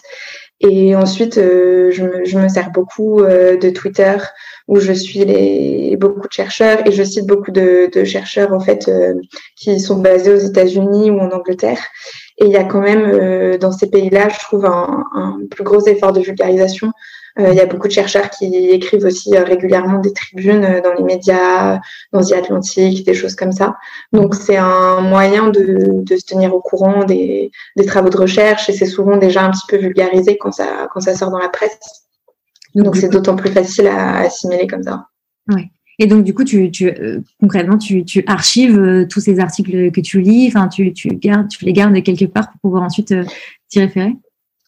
Oui, j'archive, j'archive pas mal. Et puis après, c'est des, bon, c'est des, des, chercheurs que, que je suis depuis quelques temps. Donc, je vois quand ils sortent des nouvelles choses, quand ils, quand ils dirigent vers d'autres chercheurs, etc. Mhm. Et donc, euh, vu que ton, ton métier, donc, c'est d'être euh, conseillère politique, donc euh, si je pense qu'on peut le dire, hein, donc tu travailles au ministère des Affaires étrangères, c'est ça? Oui. Euh, comment est-ce que tu trouves euh, le temps? Comment est-ce que tu articules justement euh, bah, ton, ton, emploi à, à, temps plein et les articles que tu rédiges parfois? Donc là, par exemple, celui-là pour pour à l'écoute, mais tu, tu, tu, rédiges aussi parfois d'autres choses pour des blogs sur Internet, etc. Donc, comment est-ce que tu articules tout ça? À quel moment dans de ta journée tu, tu trouves le temps d'écrire? Bah, Du coup, c'est surtout le week-end. Euh, c'est surtout le week-end euh, et c'est euh, enfin c'est une activité ponctuelle quand il y a un sujet qui me tient à cœur ou qu'on propose d'écrire dessus et c'est souvent des choses qui sont quand même un petit peu liées avec ce que je fais au quotidien euh, dans le sens où les sujets que je suis euh, pour le ministère, c'est euh, principalement des sujets de diplomatie numérique ou liés à l'information, aux plateformes en ligne. Donc ça se recoupe quand même un petit peu, même si évidemment au quotidien, je suis dans le côté plus pratique et on a des interactions avec tous ces acteurs-là. Et du coup, je trouve ça intéressant aussi à côté de, de pouvoir nourrir de façon théorique euh, ce travail-là et de se replonger un petit peu dans les, dans les grands enjeux et de voir euh, de quelle façon ça impacte euh, la société ou les mouvements sociaux en particulier, comme c'était le sujet de, de l'article. Mmh. Et est-ce que par rapport à ta pratique de l'écriture, est-ce qu'il y a d'autres choses que tu écris pareil de manière plus personnelle ou, ou pas, pas forcément? Non, ça, ça m'arrivait avant, euh, plus euh, pendant mes études. Euh, ça m'arrive plus aujourd'hui, surtout par manque de temps, mais c'est quelque chose que j'aimerais bien faire. D'accord. Mais en tout cas, c'est rassurant, ça veut dire que tu arrives quand même à écrire des, très longs articles sans, sans pratiquer euh, euh, quotidiennement. Et même si tu écris des mails tous les jours, quand tu te mets euh, sur un, long format, c'est comme ça, ça revient quand même. Enfin, je veux dire, c'est Oui, ça, ça revient. Bon, après, c'est voilà, c'est un processus douloureux aussi, comme, comme beaucoup de personnes l'ont dit avant moi. Mais on, écrit, on a beaucoup d'éléments à, à, faire passer. On se demande comment on va organiser tout ça pour que, pour que ça fasse sens, pour que ça soit clair pour le lecteur et du coup, c'est voilà, c'est vraiment les, questions pour moi, comment j'organise, dans quel ordre, euh, en essayant de bah, d'être le plus didactique euh, possible sur le sujet. Mm. Très bien. Euh, bah, merci beaucoup Clémentine d'avoir pris le temps de, partager tout ça. Merci à toi. Euh, c'est assez marrant parce que du coup, je, je, je, ne connaissais pas les réponses que, que toutes ces personnes euh, allaient donner à, à, cette question de comment est-ce qu'on passe de l'idée d'un article à sa rédaction. Et, et en fait, ça a l'air d'être un processus euh, douloureux pour pas mal euh, pour pas mal de monde, ce qui euh, dans un sens est, est, est c'est euh, rassurant parce que c'est vrai qu'en fait quand on quand et, et, c'est aussi le but en fait de cet épisode, c'est de, de montrer que derrière un objet qui a l'air si simple où voilà tous les textes sont imprimés, jolis, et les couleurs, etc. En fait derrière voilà comme toujours il y a un, un, un énorme travail et il y a aussi des approches voilà qui sont qui sont assez différentes en fonction de son parcours, de sa sensibilité, etc. Donc, euh, donc merci euh, à, à, vous tous d'avoir partagé tout ça avec nous. C'est hyper, hyper intéressant sur, sur votre processus d'écriture. Euh, maintenant, j'aimerais interroger euh, d'autres contributrices. Euh, donc, elles sont des anciennes invitées du podcast. Euh, il y a aussi une, une auditrice du podcast qui a écrit une tribune parce que j'avais fait en fait un appel à contribution sur le compte Instagram de Génération XX. Et donc là, le processus d'écriture, il est un peu différent puisque euh, on partait pas d'une question où il n'y a, a, pas cette même euh, euh, recherche de témoignages ou de, de plans forcément à écrire. Enfin, je sais pas, on va en discuter avec les personnes. mais donc là, dans cette deuxième partie, je voulais vraiment qu'on puisse parler de comment est-ce qu'on écrit donc une tribune, comment est-ce qu'on écrit un récit personnel et quelle différence il y a justement entre raconter quelque chose de personnel, que ce soit dans le podcast, vu que, que, que c'est des anciennes invitées, ou en tout cas à l'oral, et euh, le fait de l'écrire et euh, ensuite de savoir que ça va être imprimé et lu par d'autres personnes, c'est aussi un autre process. du coup, j'aimerais bien en discuter avec euh, les, les contributrices qui sont là et qui ont, et qui ont écrit des tribunes. Donc, Chanty, est-ce que tu peux activer ton micro, s'il te plaît? Sinon, ce que tu peux faire, c'est que je vais passer la parole à quelqu'un d'autre. Et en attendant, peut-être que tu peux enlever tes écouteurs euh, te déconnecter et te reconnecter. Ok? À tout de suite. Très bien. Euh, du coup, je vais prendre. Je reviens. Merci. À tout de suite, Chanty. Du coup, je vais prendre Julie euh, de Koi Magazine. Salut, Julie. Hello. alors, pour le coup, toi, tu as aussi la casquette de journaliste, mais là, dans, dans ce magazine, je t'ai invitée en tant qu'ancienne invitée du podcast pour écrire une, une tribune très, très personnelle. Euh, est-ce que toi, tu, peux nous dire justement euh, comment est-ce que tu l'as, comment est-ce que tu l'as écrite, comment est-ce que justement, euh, toi qui as l'habitude peut-être plus d'écrire des, choses, des, articles, voilà, avec un, peut-être un moins personnel en tout cas, comment ça s'est passé la, rédaction de, cette tribune? Est-ce que tu peux nous en parler, s'il te plaît? Alors moi déjà habituellement j'aime pas trop parler de la sphère privée mmh. en public. Mm. Euh, j'aime pas trop parler de euh, ma vie privée, mes parents, euh, mon mari ou des choses comme ça. J'essaie de, de garder le privé privé et le professionnel professionnel, ce qui est de plus en plus difficile de nos jours. et en fait, quand j'ai accepté de faire le podcast avec toi, c'est aussi parce que j'avais une totale confiance après avoir écouté les épisodes que tu avais fait avec d'autres personnes qui m'ont avant que je monte ma propre entreprise. Euh, donc, quand tu m'as demandé d'écrire un texte, euh, je ne me suis pas dit qu'il allait être lu par d'autres gens que toi. D'accord. Pas parce que j'y croyais pas, mais parce qu'en fait, euh, pour moi, c'était il y a Siam qui me demande d'écrire un texte, donc je lui je lui livre un truc personnel qui me concerne sur un sujet qui me tient à cœur, et puis on verra ce qu'on en fait ensemble. Hmm. Donc c'est comme ça que c'est dans cet état d'esprit que j'ai pu me livrer personnellement parce qu'en fait, je m'adressais qu'à toi. Et ensuite, euh, entre le podcast et le papier euh, écrit, j'ai essayé de garder un peu la même dynamique et la même spontanéité. C'est-à-dire que dans le podcast, en fait, on est face à toi et tu nous poses une question et on n'a pas euh, dix minutes ou deux semaines pour y répondre. C'est du tac au tac, on prépare pas les questions à l'avance, tu ne fais pas un brief, je vais te poser telle question, tu vas me répondre ça, etc. Donc c'est une grande spontanéité. Euh, quand je t'ai dit, ben moi j'ai envie de parler de, l'héritage, de ce qu'on reçoit de ses parents euh, ou de sa famille ou de ses proches, ou voilà. En fait, je me suis mise devant euh, devant cette feuille, enfin devant ce, cet écran Word, et, et j'ai commencé à écrire en fait le truc le plus euh, bête, c'est-à-dire le truc qui m'était arrivé quelques jours avant. Euh, je venais de recevoir mon kit ADN, donc voilà, j'ai commencé à en parler. Et puis contrairement à ce qu'on dit les filles un peu plus tôt, pour moi c'est pas trop euh, douloureux d'écrire. Mhm. euh, je dirais pas non plus que c'est libérateur, mais en tout cas ça coule un petit peu en fait. Une, la première à la première phrase, ensuite tout, tout découle, etc. Après il faut parfois revenir dessus, changer les paragraphes. Euh, changer des éléments, etc. Mais en tout cas, c'est assez simple une fois que les vannes sont ouvertes, on va dire. Mhm. Donc voilà comment ça s'est passé pour euh, l'écrire euh, au format papier, on va dire, en essayant de garder la même spontanéité qu'avec le podcast. Est-ce que tu as relu ton texte depuis? Ouais, j'ai relu. alors en fait, j'ai fait des annotations. J'ai lu à l'écoute en faisant des annotations. Euh, j'ai découvert des filles euh, incroyables. J'ai été hyper touchée par le texte euh, de Charlotte. j'ai été hyper par le texte de Chanty parce que je pensais qu'elle était hyper sûre d'elle et qu'elle savait toujours où elle voulait aller. Et en fait, c'est très drôle qu'elle parle de sa fille et du fait de se faire confiance et de s'écouter parce que pour moi, c'était une évidence pour elle. Elle traçait son chemin et tout. Donc, c'était génial de lire ça. J'ai adoré lire aussi euh, Céline, j'ai adoré lire Marie, euh, Myriam sur euh, le fait d'aimer vieillir. Et en fait, comme j'ai tout lu d'un coup, j'ai pas eu, enfin, j'ai eu l'impression de lire pas une autre personne, mais que ça s'imbriquait avec les récits des autres. Mmh. j'ai pris un certain recul pour pas me sentir directement touchée par ce texte, parce mmh. qu'évidemment, je parle de mon héritage et entre temps, j'ai perdu mon papa. Donc, je pense que c'est bien pour le moment de de garder ce recul-là pour pas être trop touché parce que euh, c'est vrai que le, timing était particulier pour moi euh, pour cette publication. Ouais.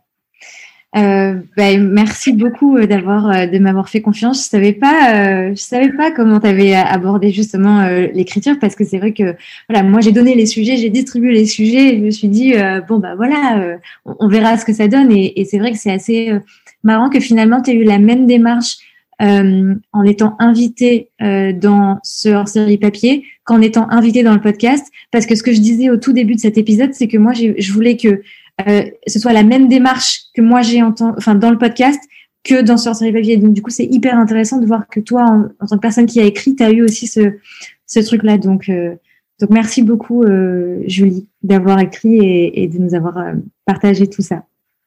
Avec plaisir.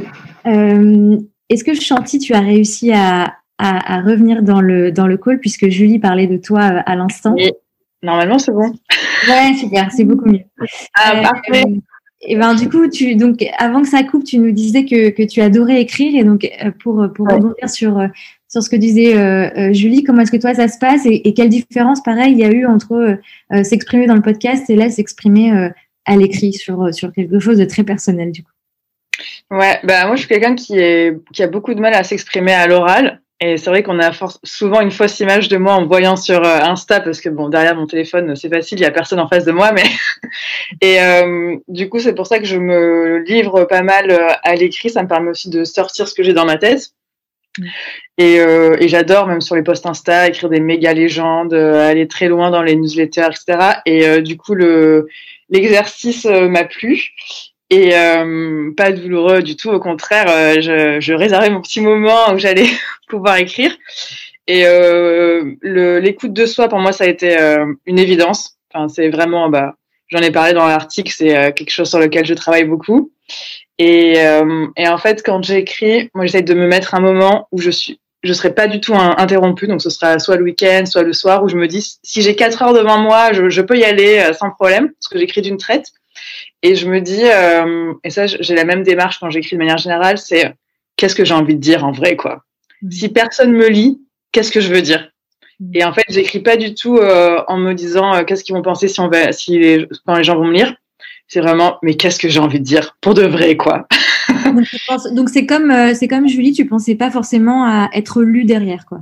Ben, je savais que j'allais être lu, mais de manière générale, quand j'écris, j'essaye de pas me poser trop de questions en me disant comment ça va être interprété, ça, qu'est-ce qu'on va en penser, tout ça, et d'écrire plus pour moi Mhm. et euh, de manière la plus sincère possible. Et après, je me dis forcément, plus tu es sincère, plus ça fait un écho chez les gens, en fait. C'est plutôt ce côté de recherche de sincérité, de réflexion, d'analyse, qu'il n'y a pas forcément dans un podcast, parce que tu es, en live et tu, tu réponds comme mhm. ça, quoi. Mhm. Que là, tu as le temps d'essayer de, de, comprendre pourquoi tu penses ça, de réfléchir. Et, c'est pour ça que j'adore euh, j'adore écrire. Et toi, est-ce que tu as relu euh, la, la, tribune que tu as écrite dans le... Non, je n'ose pas la relire. C'est vrai, tu l'as pas encore relue je l'ai pas relu. Bah, en fait, justement, comme j'écris souvent des trucs très perso, mhm. j'ai peur de ce que j'ai pu écrire. non, je l'ai pas relu. Bah, en fait, j'ai soit peur, euh, alors c'est bizarre de le dire comme ça, mais d'être ému par ce que j'ai pu écrire, en mode, enfin, de pas assumer le côté euh, très perso de ce que j'ai pu dire. Euh, soit d'être déçu, mais euh, mais par contre, je suis contente que ça ait fait cet effet-là euh, sur les gens qu'ils se disent ah ben en fait elle est comme ça. Donc mm. euh, de montrer, d'avoir ce truc bah, très réaliste et de découverte un peu de qui est Chanty quoi. Il y a Julie qui pose la question est-ce que ta psy l'a lu? Je sais plus, peut-être. C'est très possible. Donc, est-ce que tu penses que tu vas la lire quand même à un moment donné ou pas? Oui, je vais la lire un jour. C'est sûr. Mais déjà, le fait d'avoir ce retour, ça me touche beaucoup. Très bien. Ben, merci beaucoup, Chanty, pareil, de, de m'avoir euh, de m'avoir fait confiance et d'avoir partagé ton, ton processus d'écriture. Euh, je vais passer la parole à Marie Marguerite, qui est là, je crois, dans le, dans le call. Oui. Bonjour. Bonsoir à toutes. Euh, alors, euh, Marie, toi, tu es une auditrice de, de, Génération XX et donc tu as répondu à l'appel que j'avais fait sur Instagram. J'avais demandé, euh, euh voilà, si vous avez envie d'écrire un texte sur l'écoute, une tribune, je vais publier. Alors, je pensais en publier qu'une et finalement, j'en ai, avec Louise, on a choisi deux textes, dont le tien.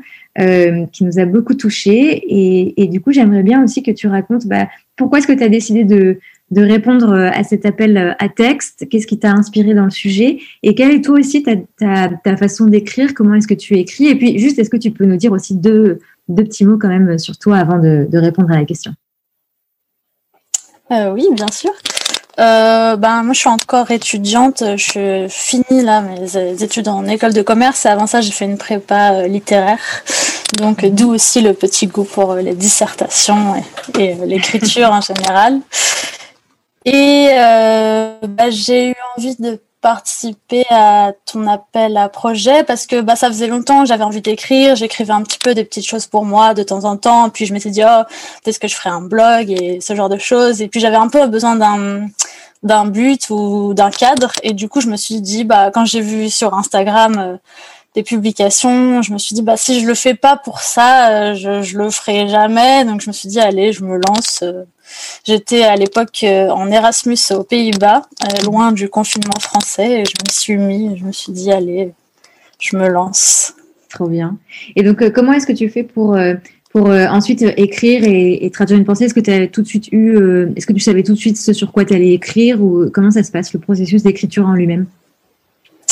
Bah alors moi je suis quelqu'un d'assez réservé, donc ça m'avait un peu paru euh, évident que ça allait être plus tourné sur euh, l'écoute euh, des autres. Mhm. Et je crois me souvenir que tu nous avais conseillé, quand tu avais fait l'appel à projet, d'adopter un point de vue personnel ou en tout cas d'utiliser la première personne. Et, et, tant mieux d'ailleurs parce que c'est pas quelque chose que j'aurais fait naturellement et puis ça a facilité l'écriture. Donc, euh, je suis partie de cette petite anecdote euh, personnelle euh, du fait que je participe pas énormément dans les grands débats pendant les, les dîners familiaux. Et, et après, ça a un peu coulé. j'ai quand même eu, enfin, une idée globale. J'ai fait un plan assez large et et ça n'a pas été douloureux pour moi, mais le fait que ce soit un petit texte, ça facilite aussi bien sûr la tâche. Donc voilà. Et je me souviens que quand je t'ai écrit pour te dire que ton texte avait été sélectionné, tu, tu pensais que, que, enfin, vu que tu n'avais pas eu de nouvelles, parce qu'en fait, ce que j'ai pas dit tout à l'heure, c'est que à l'origine, quand j'ai voulu lancer à, l'écoute le, magazine, je pensais que ça allait sortir en juin 2020. Et donc, évidemment, euh, le confinement, entre-temps, a, décalé les choses. Et donc, du coup, bah, il est sorti en, octobre. Euh, et donc, c'est pour ça que j'ai mis un peu de temps à répondre euh, aux personnes qui avaient participé à l'appel à projet. Et donc, qu'est-ce que tu t'es dit quand, quand tu as dit qu'il allait être publié? Est-ce que, par rapport à ce que disaient avant toi Chanty et Julie sur le fait d'être lu par d'autres personnes, est-ce que ça, toi, c'est quelque chose euh, qui te qui, qui te provoquait quelque chose chez toi ou pas forcément tu t'en fiches un peu que ce soit que ce soit lu et, et tant mieux que ce soit lu. Comment comment tu réagis par rapport à ça? Euh, oui, bah, j'ai été euh, super surprise en fait quand j'ai reçu euh, ton mail pour me dire que, que mon texte avait été sélectionné parce que oui, d'une part, il y avait plusieurs mois qui, qui, qui s'étaient passés entre le moment où je te l'avais envoyé et le moment où tu m'as répondu. Donc je j'étais un peu passée à autre chose dans ma tête. Je m'étais dit bon bah c'est pas moi et c'est pas grave. et voilà. Et puis aussi au moment où je l'avais envoyé, je pensais pas, enfin comment dire, je l'avais fait pour moi et j'étais contente de l'avoir fait. Je m'étais dit bon bah tu vois tu l'as fait, euh, tu pourras mm. écrire d'autres trucs après, c'est bien et euh, et euh, du coup est-ce que je l'avais écrit avec l'idée d'être lu derrière bah lu par toi déjà c'était assez suffisant comme pression. après je pensais sincèrement pas être être publié parce que comme ça avait coulé assez facilement, je l'avais fait sur euh, sur une journée et, euh, et je m'étais dit ah bah peut-être que je suis allée trop vite et que c'était euh, que c'était bâclé ou enfin voilà, j'avais pas du tout le enfin je pensais pas être publié et donc bah j'étais très surprise mais très contente donc j'avais pas forcément l'idée d'être lue par beaucoup de gens derrière, c'est vrai. D'accord. Merci beaucoup. Et juste une dernière petite question, est-ce que tu as relu ton texte du coup? Oui, euh, oui, oui, je l'ai relu euh, dès que je l'ai reçu euh, dans l'entièreté. Et, et, du coup, j'ai été un peu plus clémente avec moi-même dans la deuxième lecture. Je, quand c'est sur un beau magazine comme ça, papier, je me suis dit, ah, c'est pas si mal finalement. J'étais contente. Génial. Et eh ben merci beaucoup et, je suis très contente que d'avoir d'avoir publié ton texte parce qu'il est il est très beau et je crois que et dans les commentaires il y a Chanty qui disait qu'elle a adoré son article. Ah, merci beaucoup je qu'il y a beaucoup de gens qui l'ont beaucoup aimé. Donc, merci beaucoup. Ça me touche. Merci beaucoup. Alors, je pense que je vais passer. Alors, je, devais passer la parole à Marie euh, Robert, mais je ne sais pas si elle a pu se connecter. Marie, est-ce que tu es sur le call ou pas du tout? Euh, je pense que tu as dû avoir un petit euh, souci dernière minute. Alors, pas de souci. Bon, on est un peu en retard sur le programme. Mais c'est pas grave de toute façon, même si vous devez partir, euh, l'épisode est enregistré, donc euh, vous pouvez vous, pourrez ensuite l'écouter sur sur le podcast. Donc maintenant, on va passer à une à une troisième partie avec trois nouvelles personnes qui vont partager avec vous leur leur expérience d'avoir participé à ce projet. Et qui donc là vous avez écouté voilà toutes les personnes qui ont enfin toutes les personnes, non, mais certaines personnes qui ont écrit euh, dans le dans la revue. Donc, euh, euh comme je vous disais, euh, dans le côté journaliste, euh, il manquait Mélodie Thomas qui ne pouvait pas être là, et là dans les tribunes, il manque pas mal pas mal de personnes qui n'ont pas pu être là ce soir, mais dont vous pouvez lire les textes dans, le, dans leur série papier. Et donc, évidemment, après se pose la question de bah, comment est-ce qu'on met en forme euh, tous ces textes une fois qu'on les a reçus Comment est-ce qu'on crée concrètement euh, un objet à partir euh, voilà de, de, toutes ces idées, de tous ces textes Et donc du coup, euh, je vais euh, euh, laisser la parole à Noémie Malaise, qui est la directrice artistique de ce hors-série papier et qui elle-même d'ailleurs a créé un magazine qui s'appelle ILO Magazine. Et, et, donc du coup, elle va pouvoir un peu nous parler de comment est-ce que, à partir du brief que je lui ai fait, qui était donc de un, un, objet papier dans lequel voilà la, part belle est faite aux mots, dans lequel il y aurait donc différents types de contenus, à la fois donc des articles, euh, mais aussi des essais personnels, euh, pas de photos, pas d'illustrations, mais de la couleur. Donc ça c'est le brief que je lui ai fait. Je lui ai évidemment parlé de, de tout ce que je vous ai dit au début, de ce thème de l'écoute, etc. Et donc euh, Noémie, si tu es sur le call, si tu peux nous dire comment est-ce que à partir de ce brief et, de tout ce qu'on s'était dit, euh, comment est-ce que tu, fais pour toi traduire euh, ça en une identité visuelle et donc comment est-ce que tu mets la forme au service du fond? Salut Siam, tu, m'entends bien? Ouais, très bien. Ok. Euh, alors du coup, moi, ce qui m'a vraiment euh, interpellée quand la première fois que tu m'as parlé du projet, c'était le fait que tu voulais éviter d'intégrer des, des, visuels, donc des photos, des illustrations. Et pour moi, ça, c'était vraiment le, le, principal challenge parce que je suis vraiment habituée quand même à, à travailler avec de l'image. Mm. Donc l'enjeu, c'était vraiment comment donner envie au lecteur de se plonger dans les articles sans pour autant avoir recours à ces visuels qui sont souvent de, de précieux outils pour capter l'attention du lecteur. Du coup, euh, à défaut d'utiliser des photos, j'ai euh, essayé de jouer avec la typographie en travaillant avec des jeux d'échelle, en ayant recours à, à, des typos qui avaient des identités différentes. On en a utilisé une qui était très classique et une autre euh, plus fantaisiste, la Recoleta. Et euh, ensuite, en plus de la typographie, un autre euh, élément, un autre outil super utile, c'est la couleur. Et du coup, j'ai beaucoup eu recours à des aplats colorés pour dynamiser la lecture et pour qu'on s'ennuie pas en fait en, tournant les pages, pour qu'on ait envie toujours d'en découvrir davantage. Et voilà, j'ai vraiment essayé de tirer les ficelles euh, du titre du hors-série aussi, donc à, l'écoute pour créer une, une, maquette qui donne du poids aux différentes formes de contenu que tu me proposais. Donc euh, les tribunes, les articles, les recommandations et les citations. Ouais. J'ai enfin, j'ai vraiment essayé de créer une identité différente pour chacune d'entre elles. Les, les tribunes, c'était quelque chose plus euh, de l'ordre du carnet intime, comme si l'auteur avait couché euh, le papier, sur le papier ses émotions. À côté, on avait les articles, donc euh, là des formats plus proches de l'essai. Et dans ces cas-là, j'ai choisi euh, une mise en forme plus proche du journal, en intégrant des exergues, un gros titre, des intertitres quelque chose d'un petit peu plus scolaire presque. Et euh, il y avait également donc les recommandations. Là, c'était plutôt quelque chose du, de l'ordre du foisonnement. J'ai essayé de créer comme des sortes de, de petites recos qui, qui s'entrechoquaient, se superposaient se répondaient, créer euh, un peu volontairement une sorte de, une, espèce de fouillis visuel. Et enfin, les citations qui, elles, avaient le, le rôle euh, d'éléments de ponctuation entre, entre les différents formats et qui venait rythmer euh, la lecture d'une tribune, puis d'un article, en apportant euh, de la diversité. Donc en fait, tu te concentres vraiment sur euh, voilà qu'est-ce qu'on qu'est-ce qu'on a envie de, de dire derrière. C'est hyper intéressant ce que tu dis par exemple sur les recommandations, qui est donc c'est un autre format euh, qui a été euh, travaillé par par Louise, donc qui travaille avec moi et et, et moi-même. Et donc en fait, on a pour chaque article choisi à chaque fois trois recommandations, soit de podcasts ou de documentaires ou de ou de livres à lire pour aller plus loin. Et, et c'est hyper intéressant. Je, je savais pas que tu tu l'avais vraiment vu comme un truc un peu de foisonnement parce que c'est exactement ça et c'est vrai que ça enfin c'est vraiment ce qu'on ressent dans la dans la mise euh, en page que tu as choisi en fait. Donc c'est trop chouette de, de, savoir ça.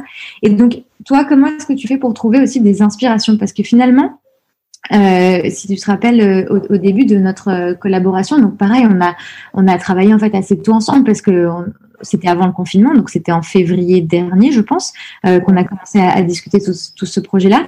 Et en fait, tes, les, les, premiers essais de maquette que tu m'as envoyés, euh, c'était assez rapide. On s'est assez rapidement entendu sur euh, sur, euh, enfin que, que c'était ça quoi. Moi, j'ai tout de suite trouvé que tu avais hyper bien capté. Donc, est-ce que tu as des des inspirations? Est-ce que tu te nourris de choses aussi pour euh, justement à chaque fois réussir à, à à bien traduire une intention en, euh, enfin, une idée en quelque chose de visuel. Comment est-ce que tu, tu, tu, trouves tes idées en fait?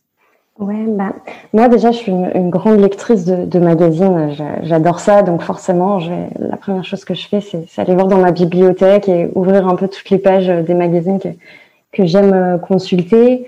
Ensuite, euh, je vais pas mal fouiller sur Internet aussi. Euh, bah, les sources d'inspiration un peu classiques pour tous les, les designers, c'est Pinterest.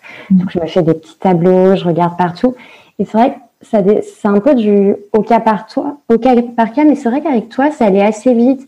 Et euh, en décryptant un petit peu ce, ce truc de d'écoute, j'ai assez rapidement eu des intuitions sur ce que sur l'univers graphique que j'avais envie de de mettre en œuvre et on, on s'est très vite entendu sur les références qu'on avait en commun.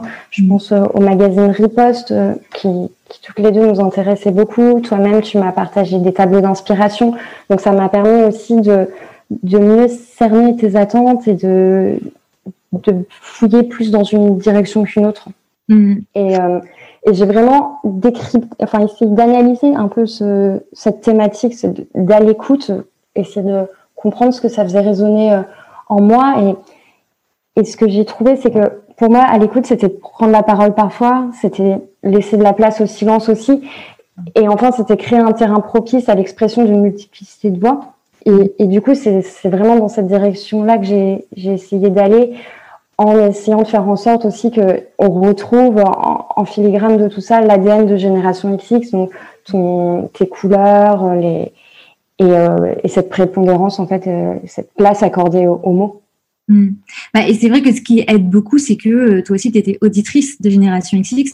Et donc forcément aussi, enfin, tu, tu savais enfin, tu, tu, tu, savais de quoi on parlait, quoi. J'ai pas eu à te briefer sur Génération X, tu savais déjà euh, ce que c'était. Et donc ça, je pense aussi que ça, ça a dû quand même jouer parce que voilà, inconsciemment, on se connaît. Enfin, tu connaissais en tout cas ma, ma, Et par rapport à ce que donc je disais tout à l'heure, toi-même, tu as créé un magazine donc, qui s'appelle Illo Magazine, euh, qui est plus sur pour résumer sur l'univers de, enfin, qui explore les, les, territoires comestibles, si je me rappelle bien de la, de la tagline.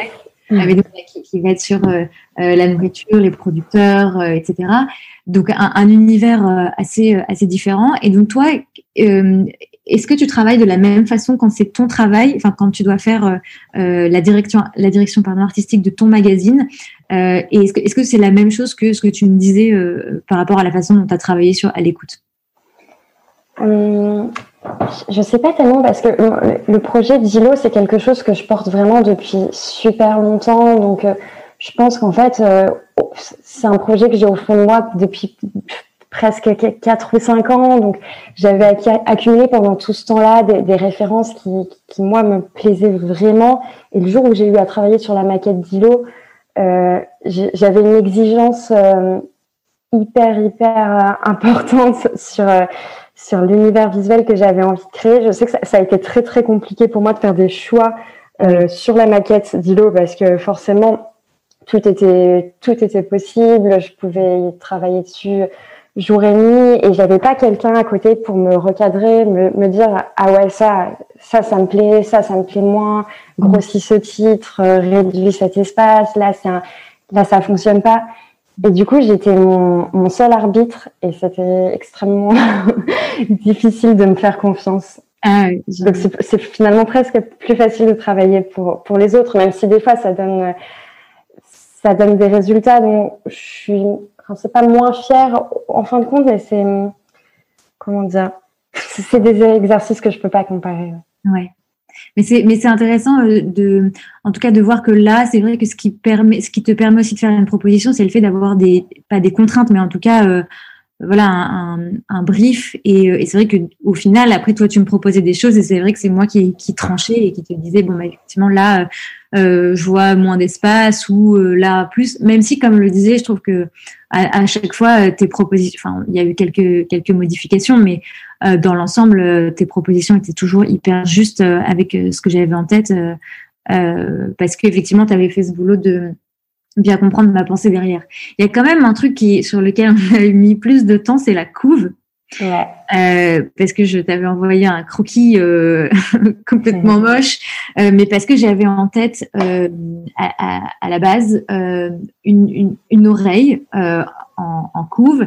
je voulais aussi un écouteur parce que voilà, je trouvais que à l'écoute, bah, forcément, ça faisait aussi écho au podcast et je trouvais ça hyper chouette de faire un clin d'œil au podcast sur ce format papier. mais toi, au début, t'étais pas hyper, enfin tu comprenais l'idée, mais tu n'arrivais pas forcément à la traduire euh, avec ton style. Euh, donc, euh, comment comment est-ce que toi tu l'as vécu de ton côté la couve? Bon, après, on, est on a trouvé finalement, enfin, tu as trouvé la, la, la, la, la, belle, la bonne façon de, de le faire, même si tu m'avais proposé plusieurs couleurs, comme ça les, les gens les gens peuvent savoir. Donc, il y avait cette couverture rouge, une couverture jaune, une couverture bleue. Après, des, des, couvertures qui mêlaient aussi euh, plusieurs couleurs. Et donc, finalement, moi, j'ai tranché sur le rouge. Mais donc, euh, toi, comment est-ce que euh, tu as vécu ce truc de, de couve de ton côté? Ouais, c'était pas évident parce que c'est vrai que donc moi, je suis designer graphique, mais je suis aussi illustratrice à côté. Mais euh, mon univers, ça va plutôt être de l'ordre de gros aplats colorés, des formes assez abstraites. Mais j'ai peu l'habitude de dessiner vraiment au, au, trait comme ça. Donc déjà, c'était euh, essayer d'adapter mon, mon, style et mon coup de crayon à ce que toi tu recherchais.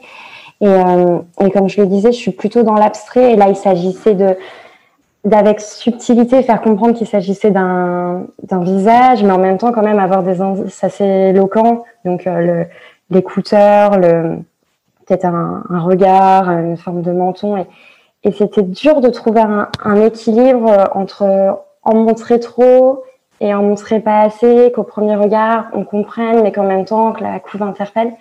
Et donc bah j'ai fait énormément de croquis. je t'en ai montré peu, mais j'ai beaucoup beaucoup fait de fait de tests et euh, mais je, je, suis très contente du résultat au final et et c'était intéressant justement que tu me plus dans mes retranchements pour euh, que je, je réinvente euh, ce que je faisais avant. Mm. Bah, en tout cas, moi, je, je, suis hyper, hyper contente de la couve. Et, mais c'est vrai que c'était, ouais, c'était pas simple. En fait, en fait, même moi, je pense que je me suis pas rendu compte, en fait, de l'importance, enfin, pas de l'importance de la couve parce que je sais que c'est important, mais c'est vrai que c'est ce qui est venu en dernier parce que toute la maquette donc était prête, etc. Et c'est vrai qu'à la fin, il a fallu dire, ok, mais concrètement, cet objet, il va être posé sur la table basse euh, des gens, il va être ensuite dans une dans une bibliothèque et, et à, à, quoi à quoi il va ressembler et même en termes de couleurs aussi. Euh, euh, il y avait pas mal de, de, de sujets et en fait, j'ai choisi le rouge parce que je me suis dit que finalement, l'écoute, on a toujours l'impression que c'est quelque chose euh, un peu de passif, euh, que c'est entre guillemets gentillé. Et en fait, moi, ce que je voulais montrer, c'est que en fait, être à l'écoute, c'est extrêmement compliqué comme, comme posture parce que ça veut dire euh, euh, euh aller à l'encontre euh, de, de, de, plein de biais, ça veut dire forcer sa curiosité. L'empathie, c'est, c'est pas du tout inné, c'est quelque chose qui se travaille. Et donc, je voulais quelque chose aussi qui montre la, un peu la, la, la puissance de l'écoute. Euh, enfin, en fait, montrer deux choses. Bah, à, à, la fois, donc, c'est quelque chose d'assez radical, de difficile, euh, et en même temps que c'est un, un, un, pouvoir. Et donc, du coup, je trouvais que cette couleur rouge, elle était hyper forte, alors que euh, je pense que tu te souviens, à la base, je voulais une couverture jaune. Parce, ouais. que, parce que le jaune, c'est la couleur du podcast. Et en fait, tu vois, si tu m'avais pas fait les propositions, différentes propositions de couleurs, j'aurais pas du tout pensé à une couverture rouge. Et en fait, c'est parce que tu m'as montré que je me suis dit ah mais oui, mais bien sûr en fait qu'il faut que ce soit aussi fort et que ce soit cette couleur là. Est-ce que toi, euh, pour finir, tu avais une préférence sur une autre couleur ou pas? Tu peux me dire. Euh, de manière très personnelle, j'adore le bleu. Ouais. Mais euh, je suis d'accord avec toi sur le fait que le rouge est, est plus impactant et, et c'est vrai que écarter le jaune, je pense que c'était quand même une des meilleures solutions parce que même en termes d'impression, ça aurait été compliqué de retrouver vraiment le, jaune auquel euh, tu étais habitué, alors que le, rouge, je pense que c'était plus facile de, de se retrouver avec un résultat conforme euh, à l'écran. Oui, oui, parce qu'effectivement, il y avait toute cette partie euh, euh, rendu euh, à l'impression. Et donc, bon, on a quand même mis le jaune parce que j'y tenais euh, en, en, quatrième de couve et, et avec ses écouteurs. Et c'est comme ça, toi aussi, que, que tu m'as euh, laissé, guillemets, euh, avec mon idée d'écouteur, mais sur la quatrième de couve et qui est finalement hyper chouette parce que si on les avait mis en première de couve, c'était peut-être, comme tu le disais tout à l'heure, trop gros comme référence au podcast. Et c'était bien aussi que ce format ait sa propre identité et que euh, finalement ça, ça, continue de traduire ce que je disais au tout début de cet épisode, c'est-à-dire que ce format papier c'est pas le podcast et donc il a sa propre identité. Donc les écouteurs ils sont en quatrième de couve pour faire un clin d'œil, mais pas en première et du coup je trouve que Enfin, en tout cas, moi, j'adore cette couve. J'ai envie de la voir en affiche. J'ai envie de l'encadrer chez moi. Chouette. voilà. Euh, bah, merci beaucoup, euh, Noémie. Et d'ailleurs, j'en profite pour dire que le deuxième numéro de Hilo vient de sortir. Oui, consacré à l'exotisme ouais. l'exotisme local. Donc j'invite euh, évidemment tout le monde à aller le découvrir et aussi du coup à aller voir le travail que tu as fait euh, graphiquement parce que c'est hyper intéressant quand on a vu du coup ce que tu as fait pour à l'écoute de voir ce que tu as fait euh, en termes de graphisme pour ton propre euh, magazine. Donc euh, merci beaucoup Noémie d'avoir Merci à toi. avec nous. Euh, alors on enchaîne. Bon, pareil, on est, on, on je dépasse hein, le, le, temps, mais mais c'est pas grave. Euh, je vais passer la parole à Marine, qui est sur le call normalement. Hello Bonjour Marine. Euh, Bonsoir à toutes. Donc on a parlé de, beaucoup de choses euh, jusqu'ici, donc de tout. Donc euh, on a commencé par euh, donc l'idée, comment est-ce que l'idée de ce format papier elle est arrivée. Ensuite il y a eu le contenu. Vous avez donc entendu toutes les personnes, enfin les personnes qui étaient présentes, qui ont pu parler de comment est-ce que elles elles ont interprété ce thème et comment est-ce qu'elles ont écrit leurs articles ou leurs tribunes. À l'instant vous venez d'écouter donc Noémie qui a fait toute la conception graphique. Et donc après, bon bah une fois qu'on a l'objet qui est prêt, la maquette est prête, les textes sont là. il y a quand même une grosse partie et il y avait une question, j'ai vu dans les commentaires de Wafa, euh, sur euh, comment est-ce que ensuite bah, on finance un, un tel euh, un tel objet, comment est-ce qu'on fait ensuite la promotion, comment est-ce que voilà on fait exister en fait l'objet de manière concrète, comment est-ce qu'on le vend et comment est-ce que il arrive concrètement chez les gens. Et donc, c'est dans cette étape que Marine, toi, tu arrives dans le process. Alors, tu travailles aussi avec Baptiste, euh, qui n'est qui n'est pas dans le dans le call, mais donc tu tu représentes euh, votre votre entreprise qui s'appelle Mediane. Et donc, euh, vous, vous accompagnez justement euh, des, médias euh, sur pas mal de sujets, mais notamment, nous, on a, on a, bossé ensemble sur toute la partie, bon, bah, comment est-ce qu'on finance bah, ce, ce, magazine, comment est-ce qu'on le vend, quelle stratégie on fait, etc. Et donc en fait, euh, ce qui était ce qui était chouette, c'est c'est la même chose qu'avec Noémie, c'est qu'en fait, on, donc toi et moi, on s'était déjà on s'était rencontrés, euh, je pense il y a un an avant de, enfin il y a un an, je pense. Ouais. Euh, et donc, euh, toi-même, tu es auditrice, pareil, de Génération XX, donc tu connais, et donc du coup, j'ai pas du tout eu, euh, et c'est vraiment l'avantage dans ce genre de projet, à, à t'expliquer ce qu'était Génération XX. Tu savais très bien ce que c'était. Euh, tu as très vite aussi capté, comme, comme Noémie, ce que j'avais envie de faire dans ce série papier.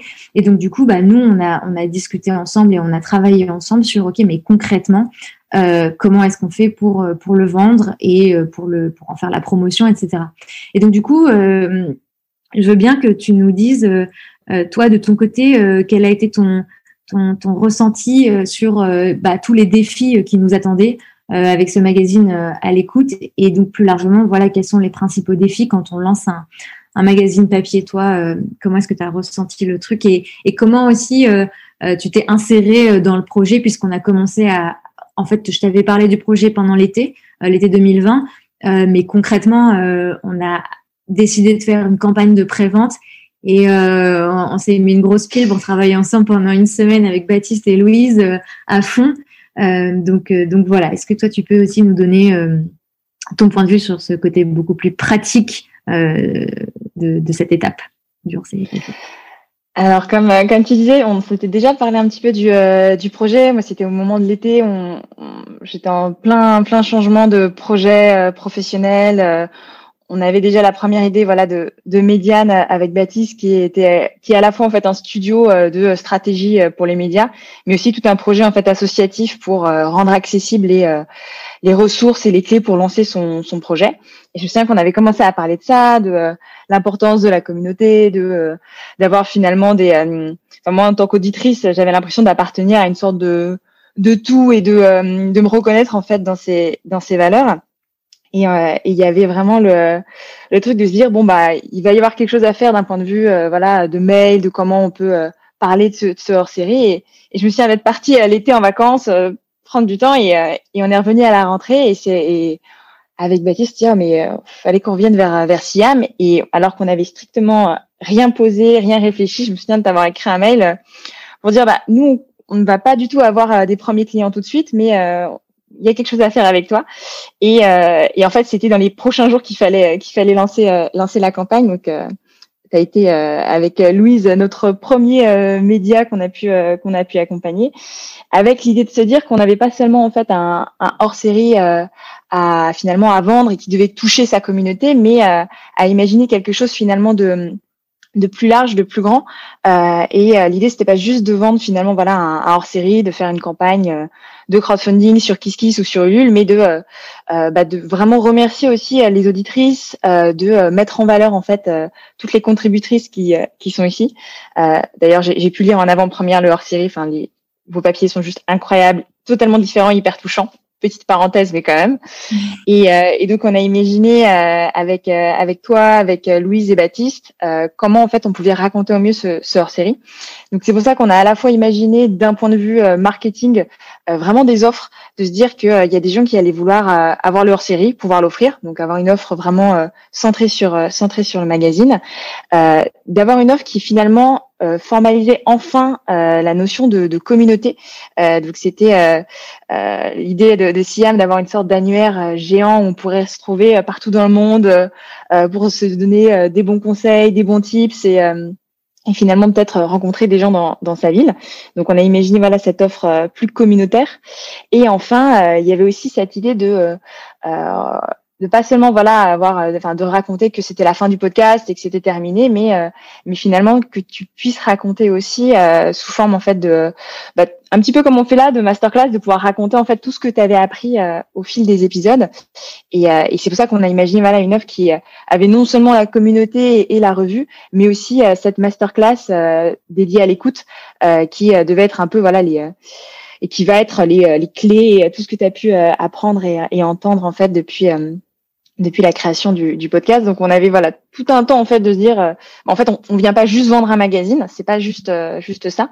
Euh, donc d'imaginer ces offres et d'un point de vue euh, technique, là c'est euh, c'est Baptiste, mon, mon, associé, qui a, qui a vraiment euh, travaillé dessus.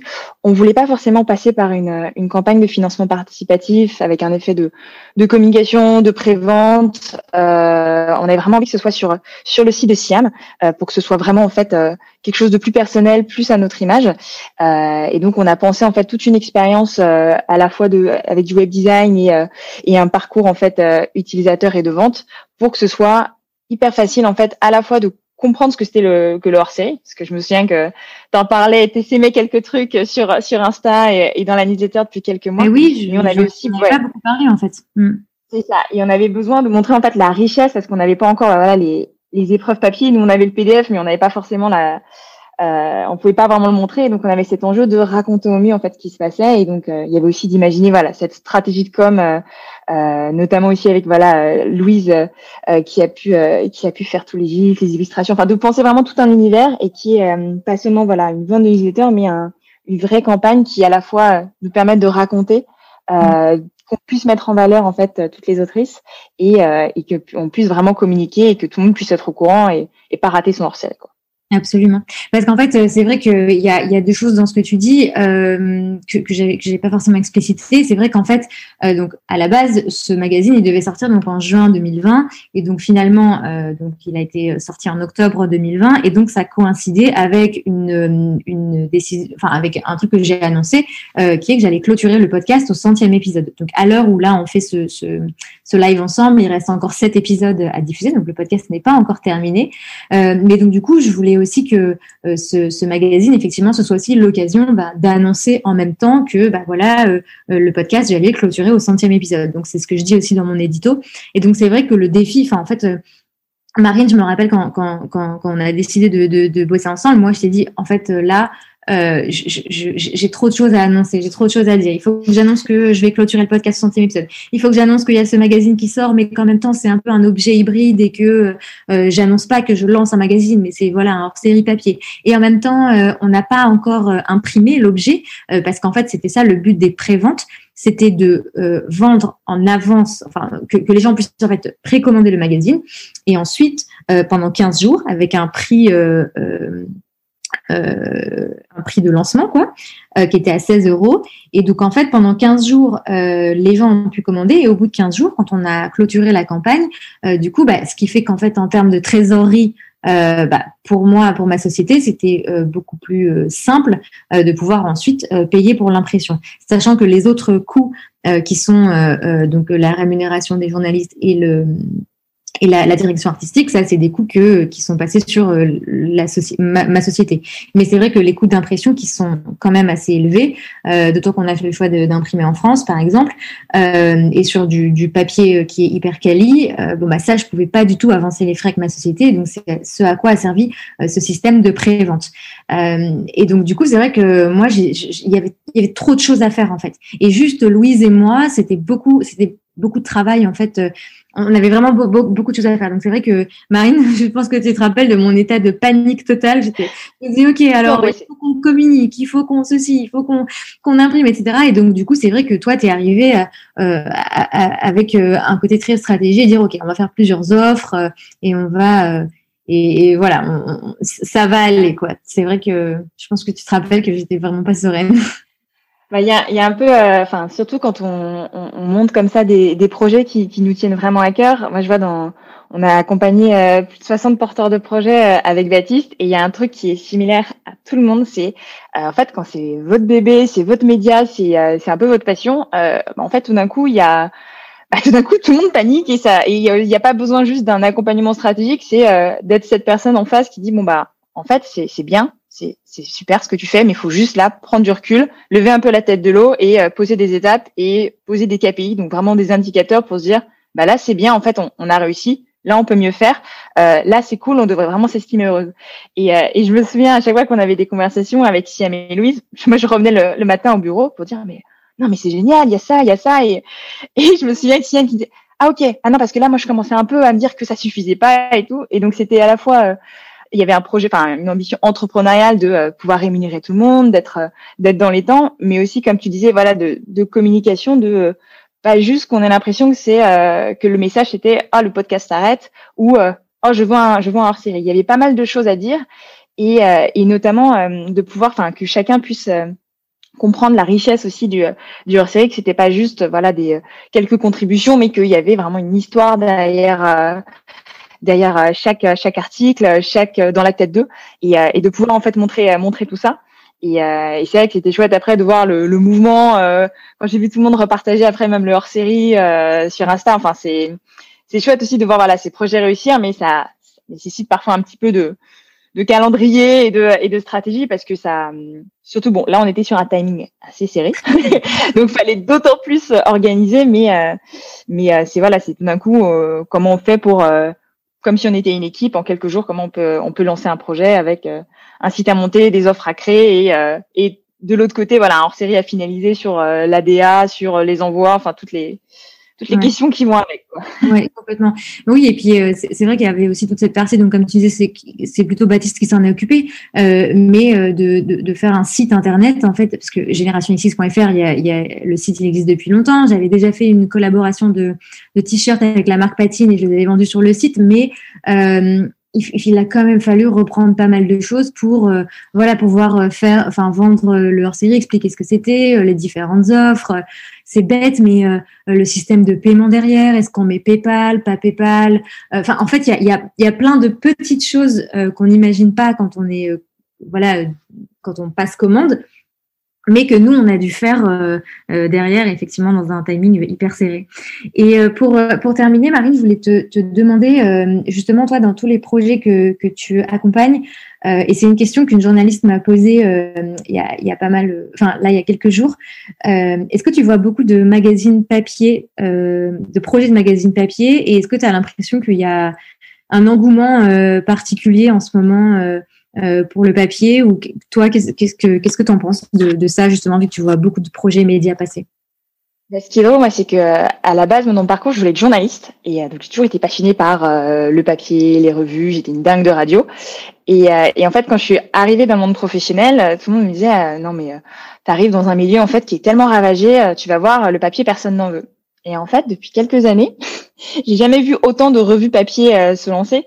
Euh, je pense à, je pense à Noémie avec Kilo. Euh, euh, je pense au, à la revue Les Others. Je pense à, à plein de revues qui se lancent papier et qui marchent très bien en fait de revues indépendantes. Et, et en fait, ce qui là où on, en fait on se trompe parfois, c'est qu'il y a un modèle de quotidien papier qui est énormément challengé par, enfin depuis des décennies en fait, sur des questions de publicité, sur des questions en fait de, de stratégie de, et de modèle économique. Mais en fait, quand on, on a justement une proposition éditoriale qui est assez forte quand on sait justement euh, à qui on s'adresse, euh, quelle communauté on veut toucher, euh, et qu'on pose voilà un petit un petit modèle économique et une stratégie, on peut faire des revues, on peut faire des très beaux projets papier qui qui touchent en fait leurs audiences et leur public et qui marchent super bien. Donc non, moi je vois enfin autour de moi que ce soit je pense à un, magazine papier qu'on a accompagné qui s'appelle Chica, qui est un magazine pour les petites filles de 6 à 12 ans qui a été monté par Elisabeth Roman, bah, c'est un magazine euh,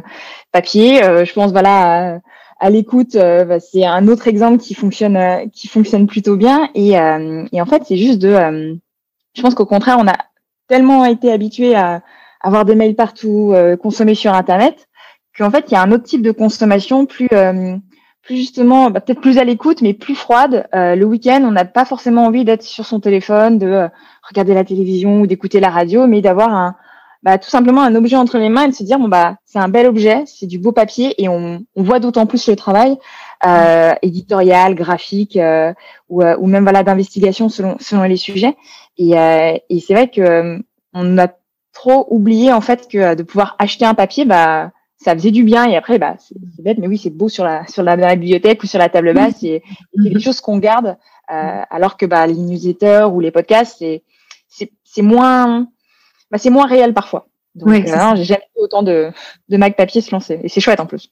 Ouais. Après, c'est vrai qu'il y a, il y a toute un, une considération quand même qu'il faut pas oublier sur le papier, c'est que effectivement ça coûte cher. Un parce que euh, il faut euh, rémunérer, notamment si on fait des papiers longs. Euh, bon bah voilà, les, les, journalistes qui vont contribuer et et toutes les personnes qui participent au projet. Enfin, concrètement par rapport à moi à, à faire un podcast, enfin les coûts n'ont rien à voir. Enfin c'est c'est dingue. Vous dire un podcast finalement ça coûte juste son matériel et après bien sûr il faut se rémunérer soit si on a envie d'en faire une activité professionnelle, mais un, magazine, c'est quand même une autre paire de manches. Et surtout, on avait eu aussi pas mal de conversations sur le prix parce que, euh, en fait, euh, donc le, magazine euh, à l'écoute, il était à 16 euros pendant la période de prévente, donc du 1er au 15 octobre.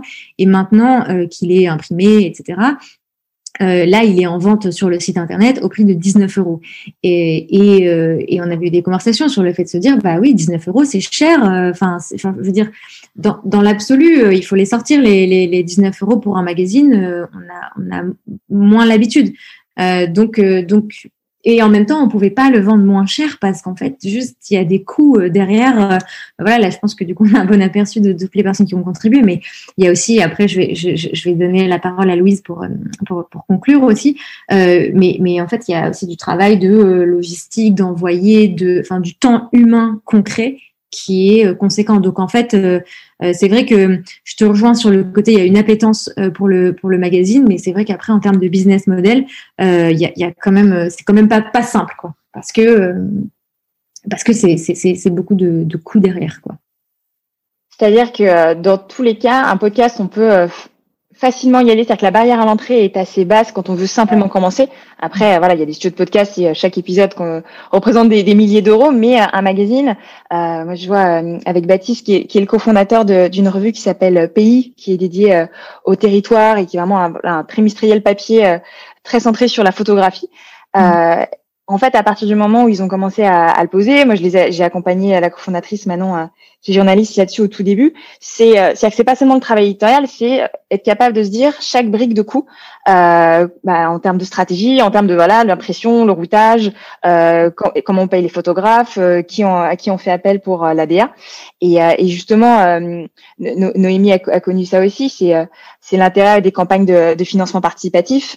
nous, c'est ce qu'on a fait pour pays. Ça permet en fait de tout en commençant à travailler en fait dessus, à euh, s'assurer en fait un financement, notamment d'un premier numéro.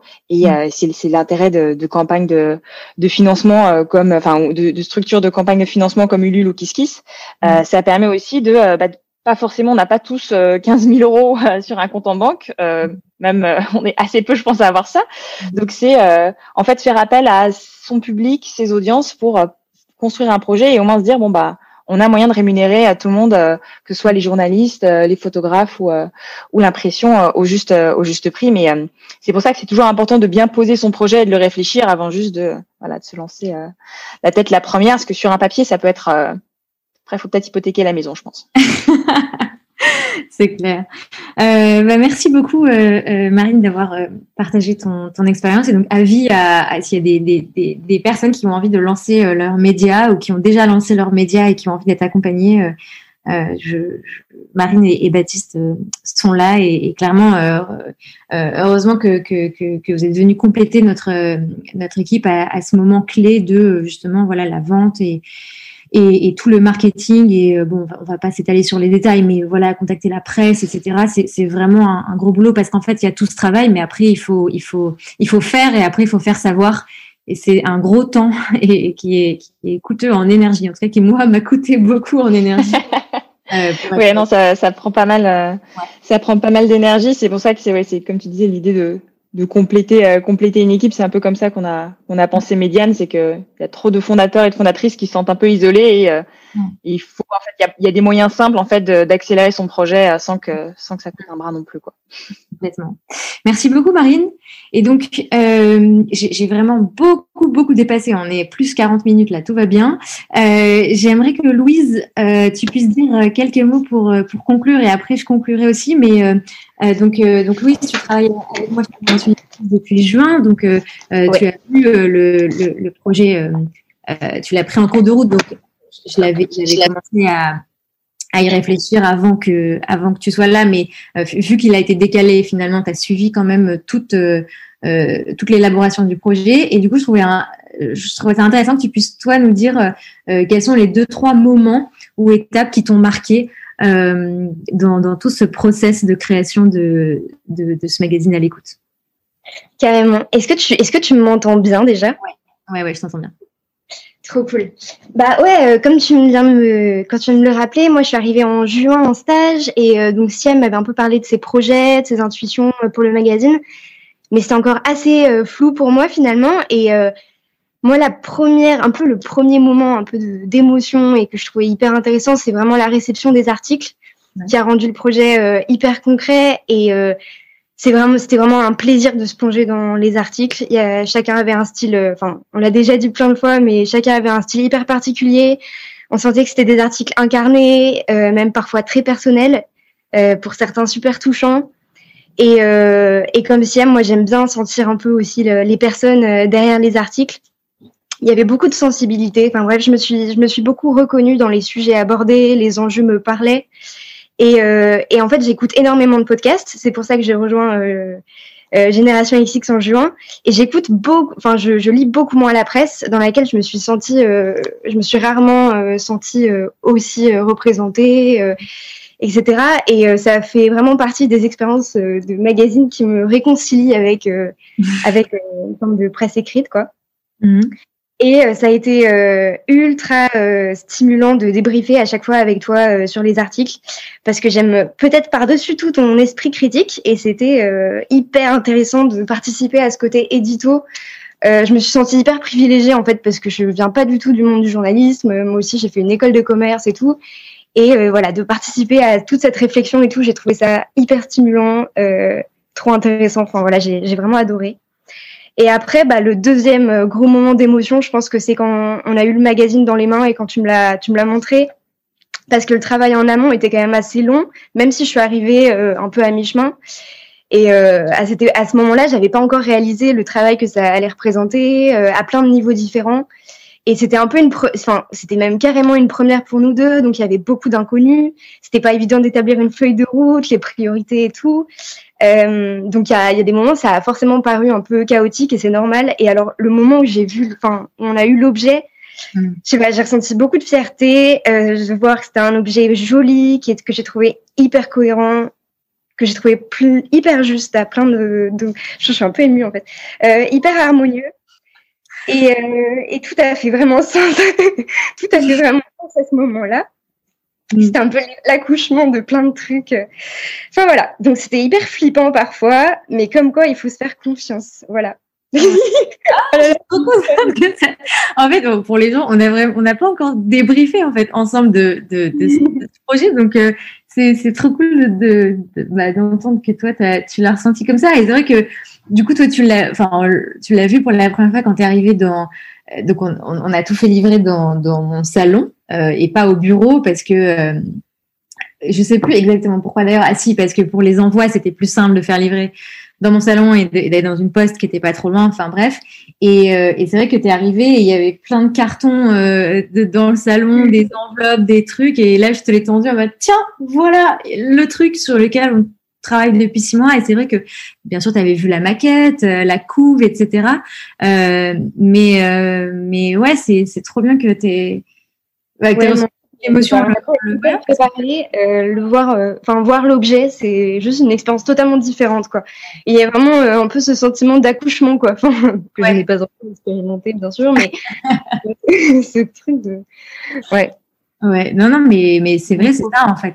C'est complètement l'accouchement la, d'un projet. Et, tu sais quoi, pour moi, en fait, je dirais que le, le vrai moment pour moi d'accouchement du projet.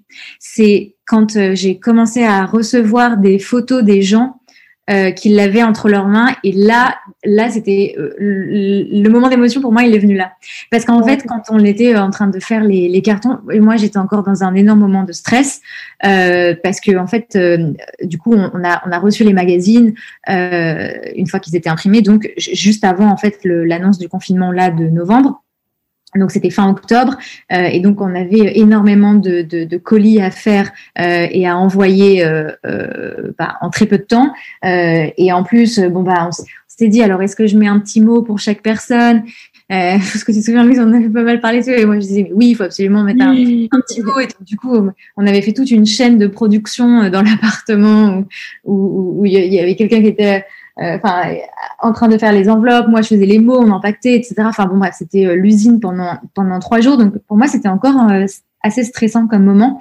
mais c'est vrai que quand on l'a expédié, ensuite donc il y a eu le confinement et ensuite j'ai commencé à recevoir des photos des des, des, des gens. Là, c'était c'était dingue.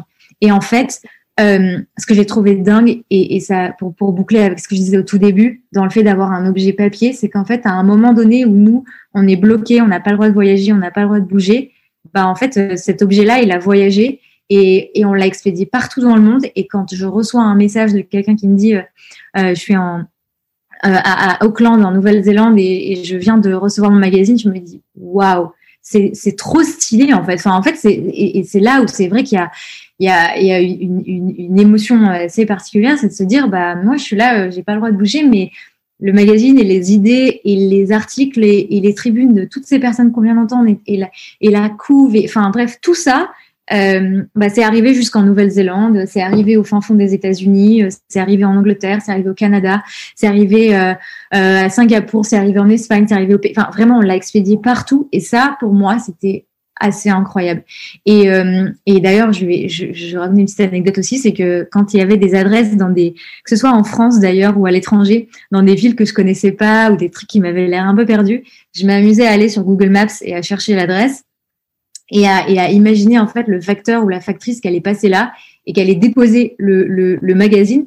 Et je me disais, euh, waouh, wow, c'est ouf en fait de se dire que et pourtant c'est marrant parce que ça fait quatre ans que je fais le podcast et, je sais qu'il est aussi écouté dans mon entier et, parce que je vois dans les statistiques parce que je vois les gens qui qui, envoient des messages etc mais c'est vrai que dans le fait d'avoir quelque chose de physique et de concret euh, c'est quand même une une émotion euh, assez euh, assez particulière. Et, donc c'est pour ça qu'en fait tout, toutes les personnes qui ont pris le temps de m'envoyer une photo c'est ouf. Enfin vraiment merci beaucoup parce que ça, ça fait vraiment trop plaisir. Donc, euh, donc voilà. Euh, et ben on a on a fait deux heures de d'épisode. Euh, je ne sais pas s'il y avait d'autres questions. Je, je, je crois pas, mais je crois qu'il y avait euh,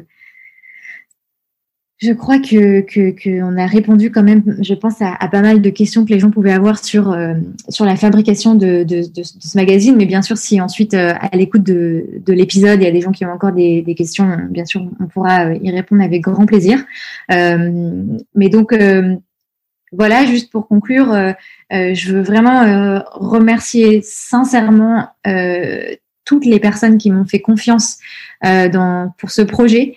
Euh, que ce, enfin, que ce soit euh, euh, dès, dès, dès, le, dès le début, les, les journalistes et, et, mes anciennes invitées que j'ai contactées et à qui j'ai demandé et qui ont dit ok et qui savaient pas encore ce que ça allait donner. C'est pas comme si en fait, je sais pas, vous êtes Le Monde et vous contactez des journalistes qui seraient ravis de contribuer. Bon, moi bien sûr j'avais un podcast, mais mais je veux dire j'avais encore jamais fait de, de magazine papier, donc voilà, toutes ces personnes-là m'ont fait confiance et, ça m'a énormément euh, touchée. Donc, euh, merci beaucoup à, toutes, les, personnes qui ont écrit euh, dans, le, dans, série papier. Merci beaucoup à, Noémie aussi qui m'a fait confiance pour la, direction, enfin, qui, a bien voulu faire la direction artistique et, qui a bien voulu, pareil, me suivre dans ce projet-là. Merci beaucoup à Marine et à Baptiste euh, qui, euh, pareil, ont absorbé beaucoup du stress que j'avais sur euh, tout ce que ce qu'on a dit avant, sur toute la partie voilà, vente, créer le site internet, faire toute la campagne marketing, etc. Parce que c'était un gros boulot. Un grand merci à toi, Louise,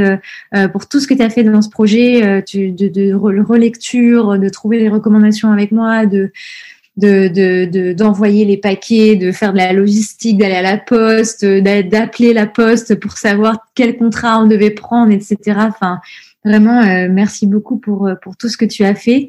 Et et puis évidemment, un grand merci à à toutes les personnes qui ont euh, euh, ben, commandé euh, le, le, hors-série papier pendant la période de prévente du 1er au 15 octobre.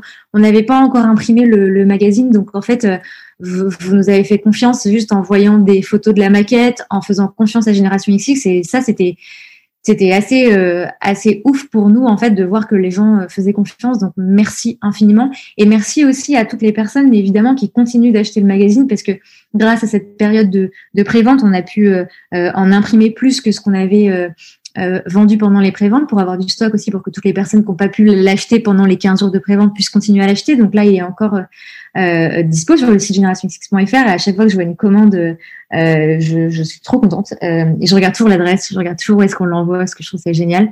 Donc, donc merci à toutes ces personnes-là. Et et euh, merci également à, Thibaut qui se reconnaîtra et qui a, a, suivi euh, tout le process et qui m'a aidé dans chacune euh, des phases de, de, de, ce projet également. Donc, donc voilà, je suis ravie qu'on ait fait cet épisode. merci à toutes les personnes qui ont qui ont été là en live pour y assister. Je suis hyper contente, voilà, que, que, que vous ayez pu en savoir plus sur, euh, sur tout le processus de ce magazine parce que c'est vrai que j'en avais pas beaucoup parlé en fait avant qu'il sorte.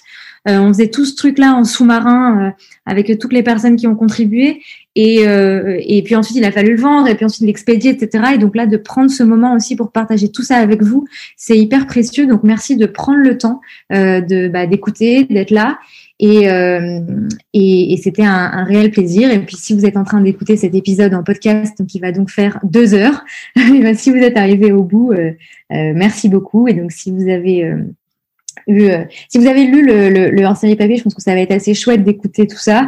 Et puis si vous l'avez pas encore euh, lu, et eh ben il est, il est toujours temps de le faire. Et, euh, et puis après de revenir aussi écouter et de découvrir à toutes ces personnes. Et merci évidemment à, à, toutes les personnes qui pouvaient pas être là pendant pendant le live, mais qui ont contribué. Et attendez, je vais quand même dire le nom de toutes les personnes qui ont écrit parce que quand même. Donc, merci beaucoup à Mélodie Thomas, Eva Tapiero, Clémence Leleu, Clémentine Desigo, Virginie Dumière, Emeline Amétis, Charlotte Dereux, Chanty Bérel, Amata Day, Céline Chung, Marie-Marguerite, Julie Amaïd, Tara Dickman, Myriam Levin, Charlotte Husson, Marine Sorato et Marie Robert. Et donc, comme je l'ai déjà dit, merci à Noémie Malaise, Louise Ourcade, Baptiste Oh non, Baptiste Blanc, j'étais en train de me dire est-ce que j'ai son nom de famille? Et euh, Marine et Thibaut et euh, voilà et bien sûr euh, toute la communauté Génération XX pour euh, la confiance et tout le soutien immensément précieux qu'elle apporte depuis le, début de cette aventure. Voilà, et ben je, vais conclure comme ça.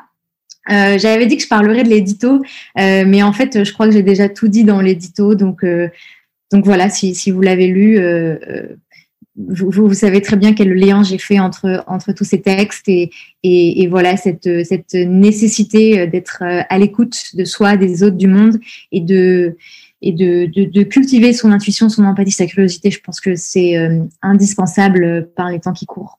Voilà, merci beaucoup à toutes et tous. Euh, C'était un plaisir de partager ce moment-là avec vous. Merci infiniment à toutes les personnes qui sont encore là après deux heures.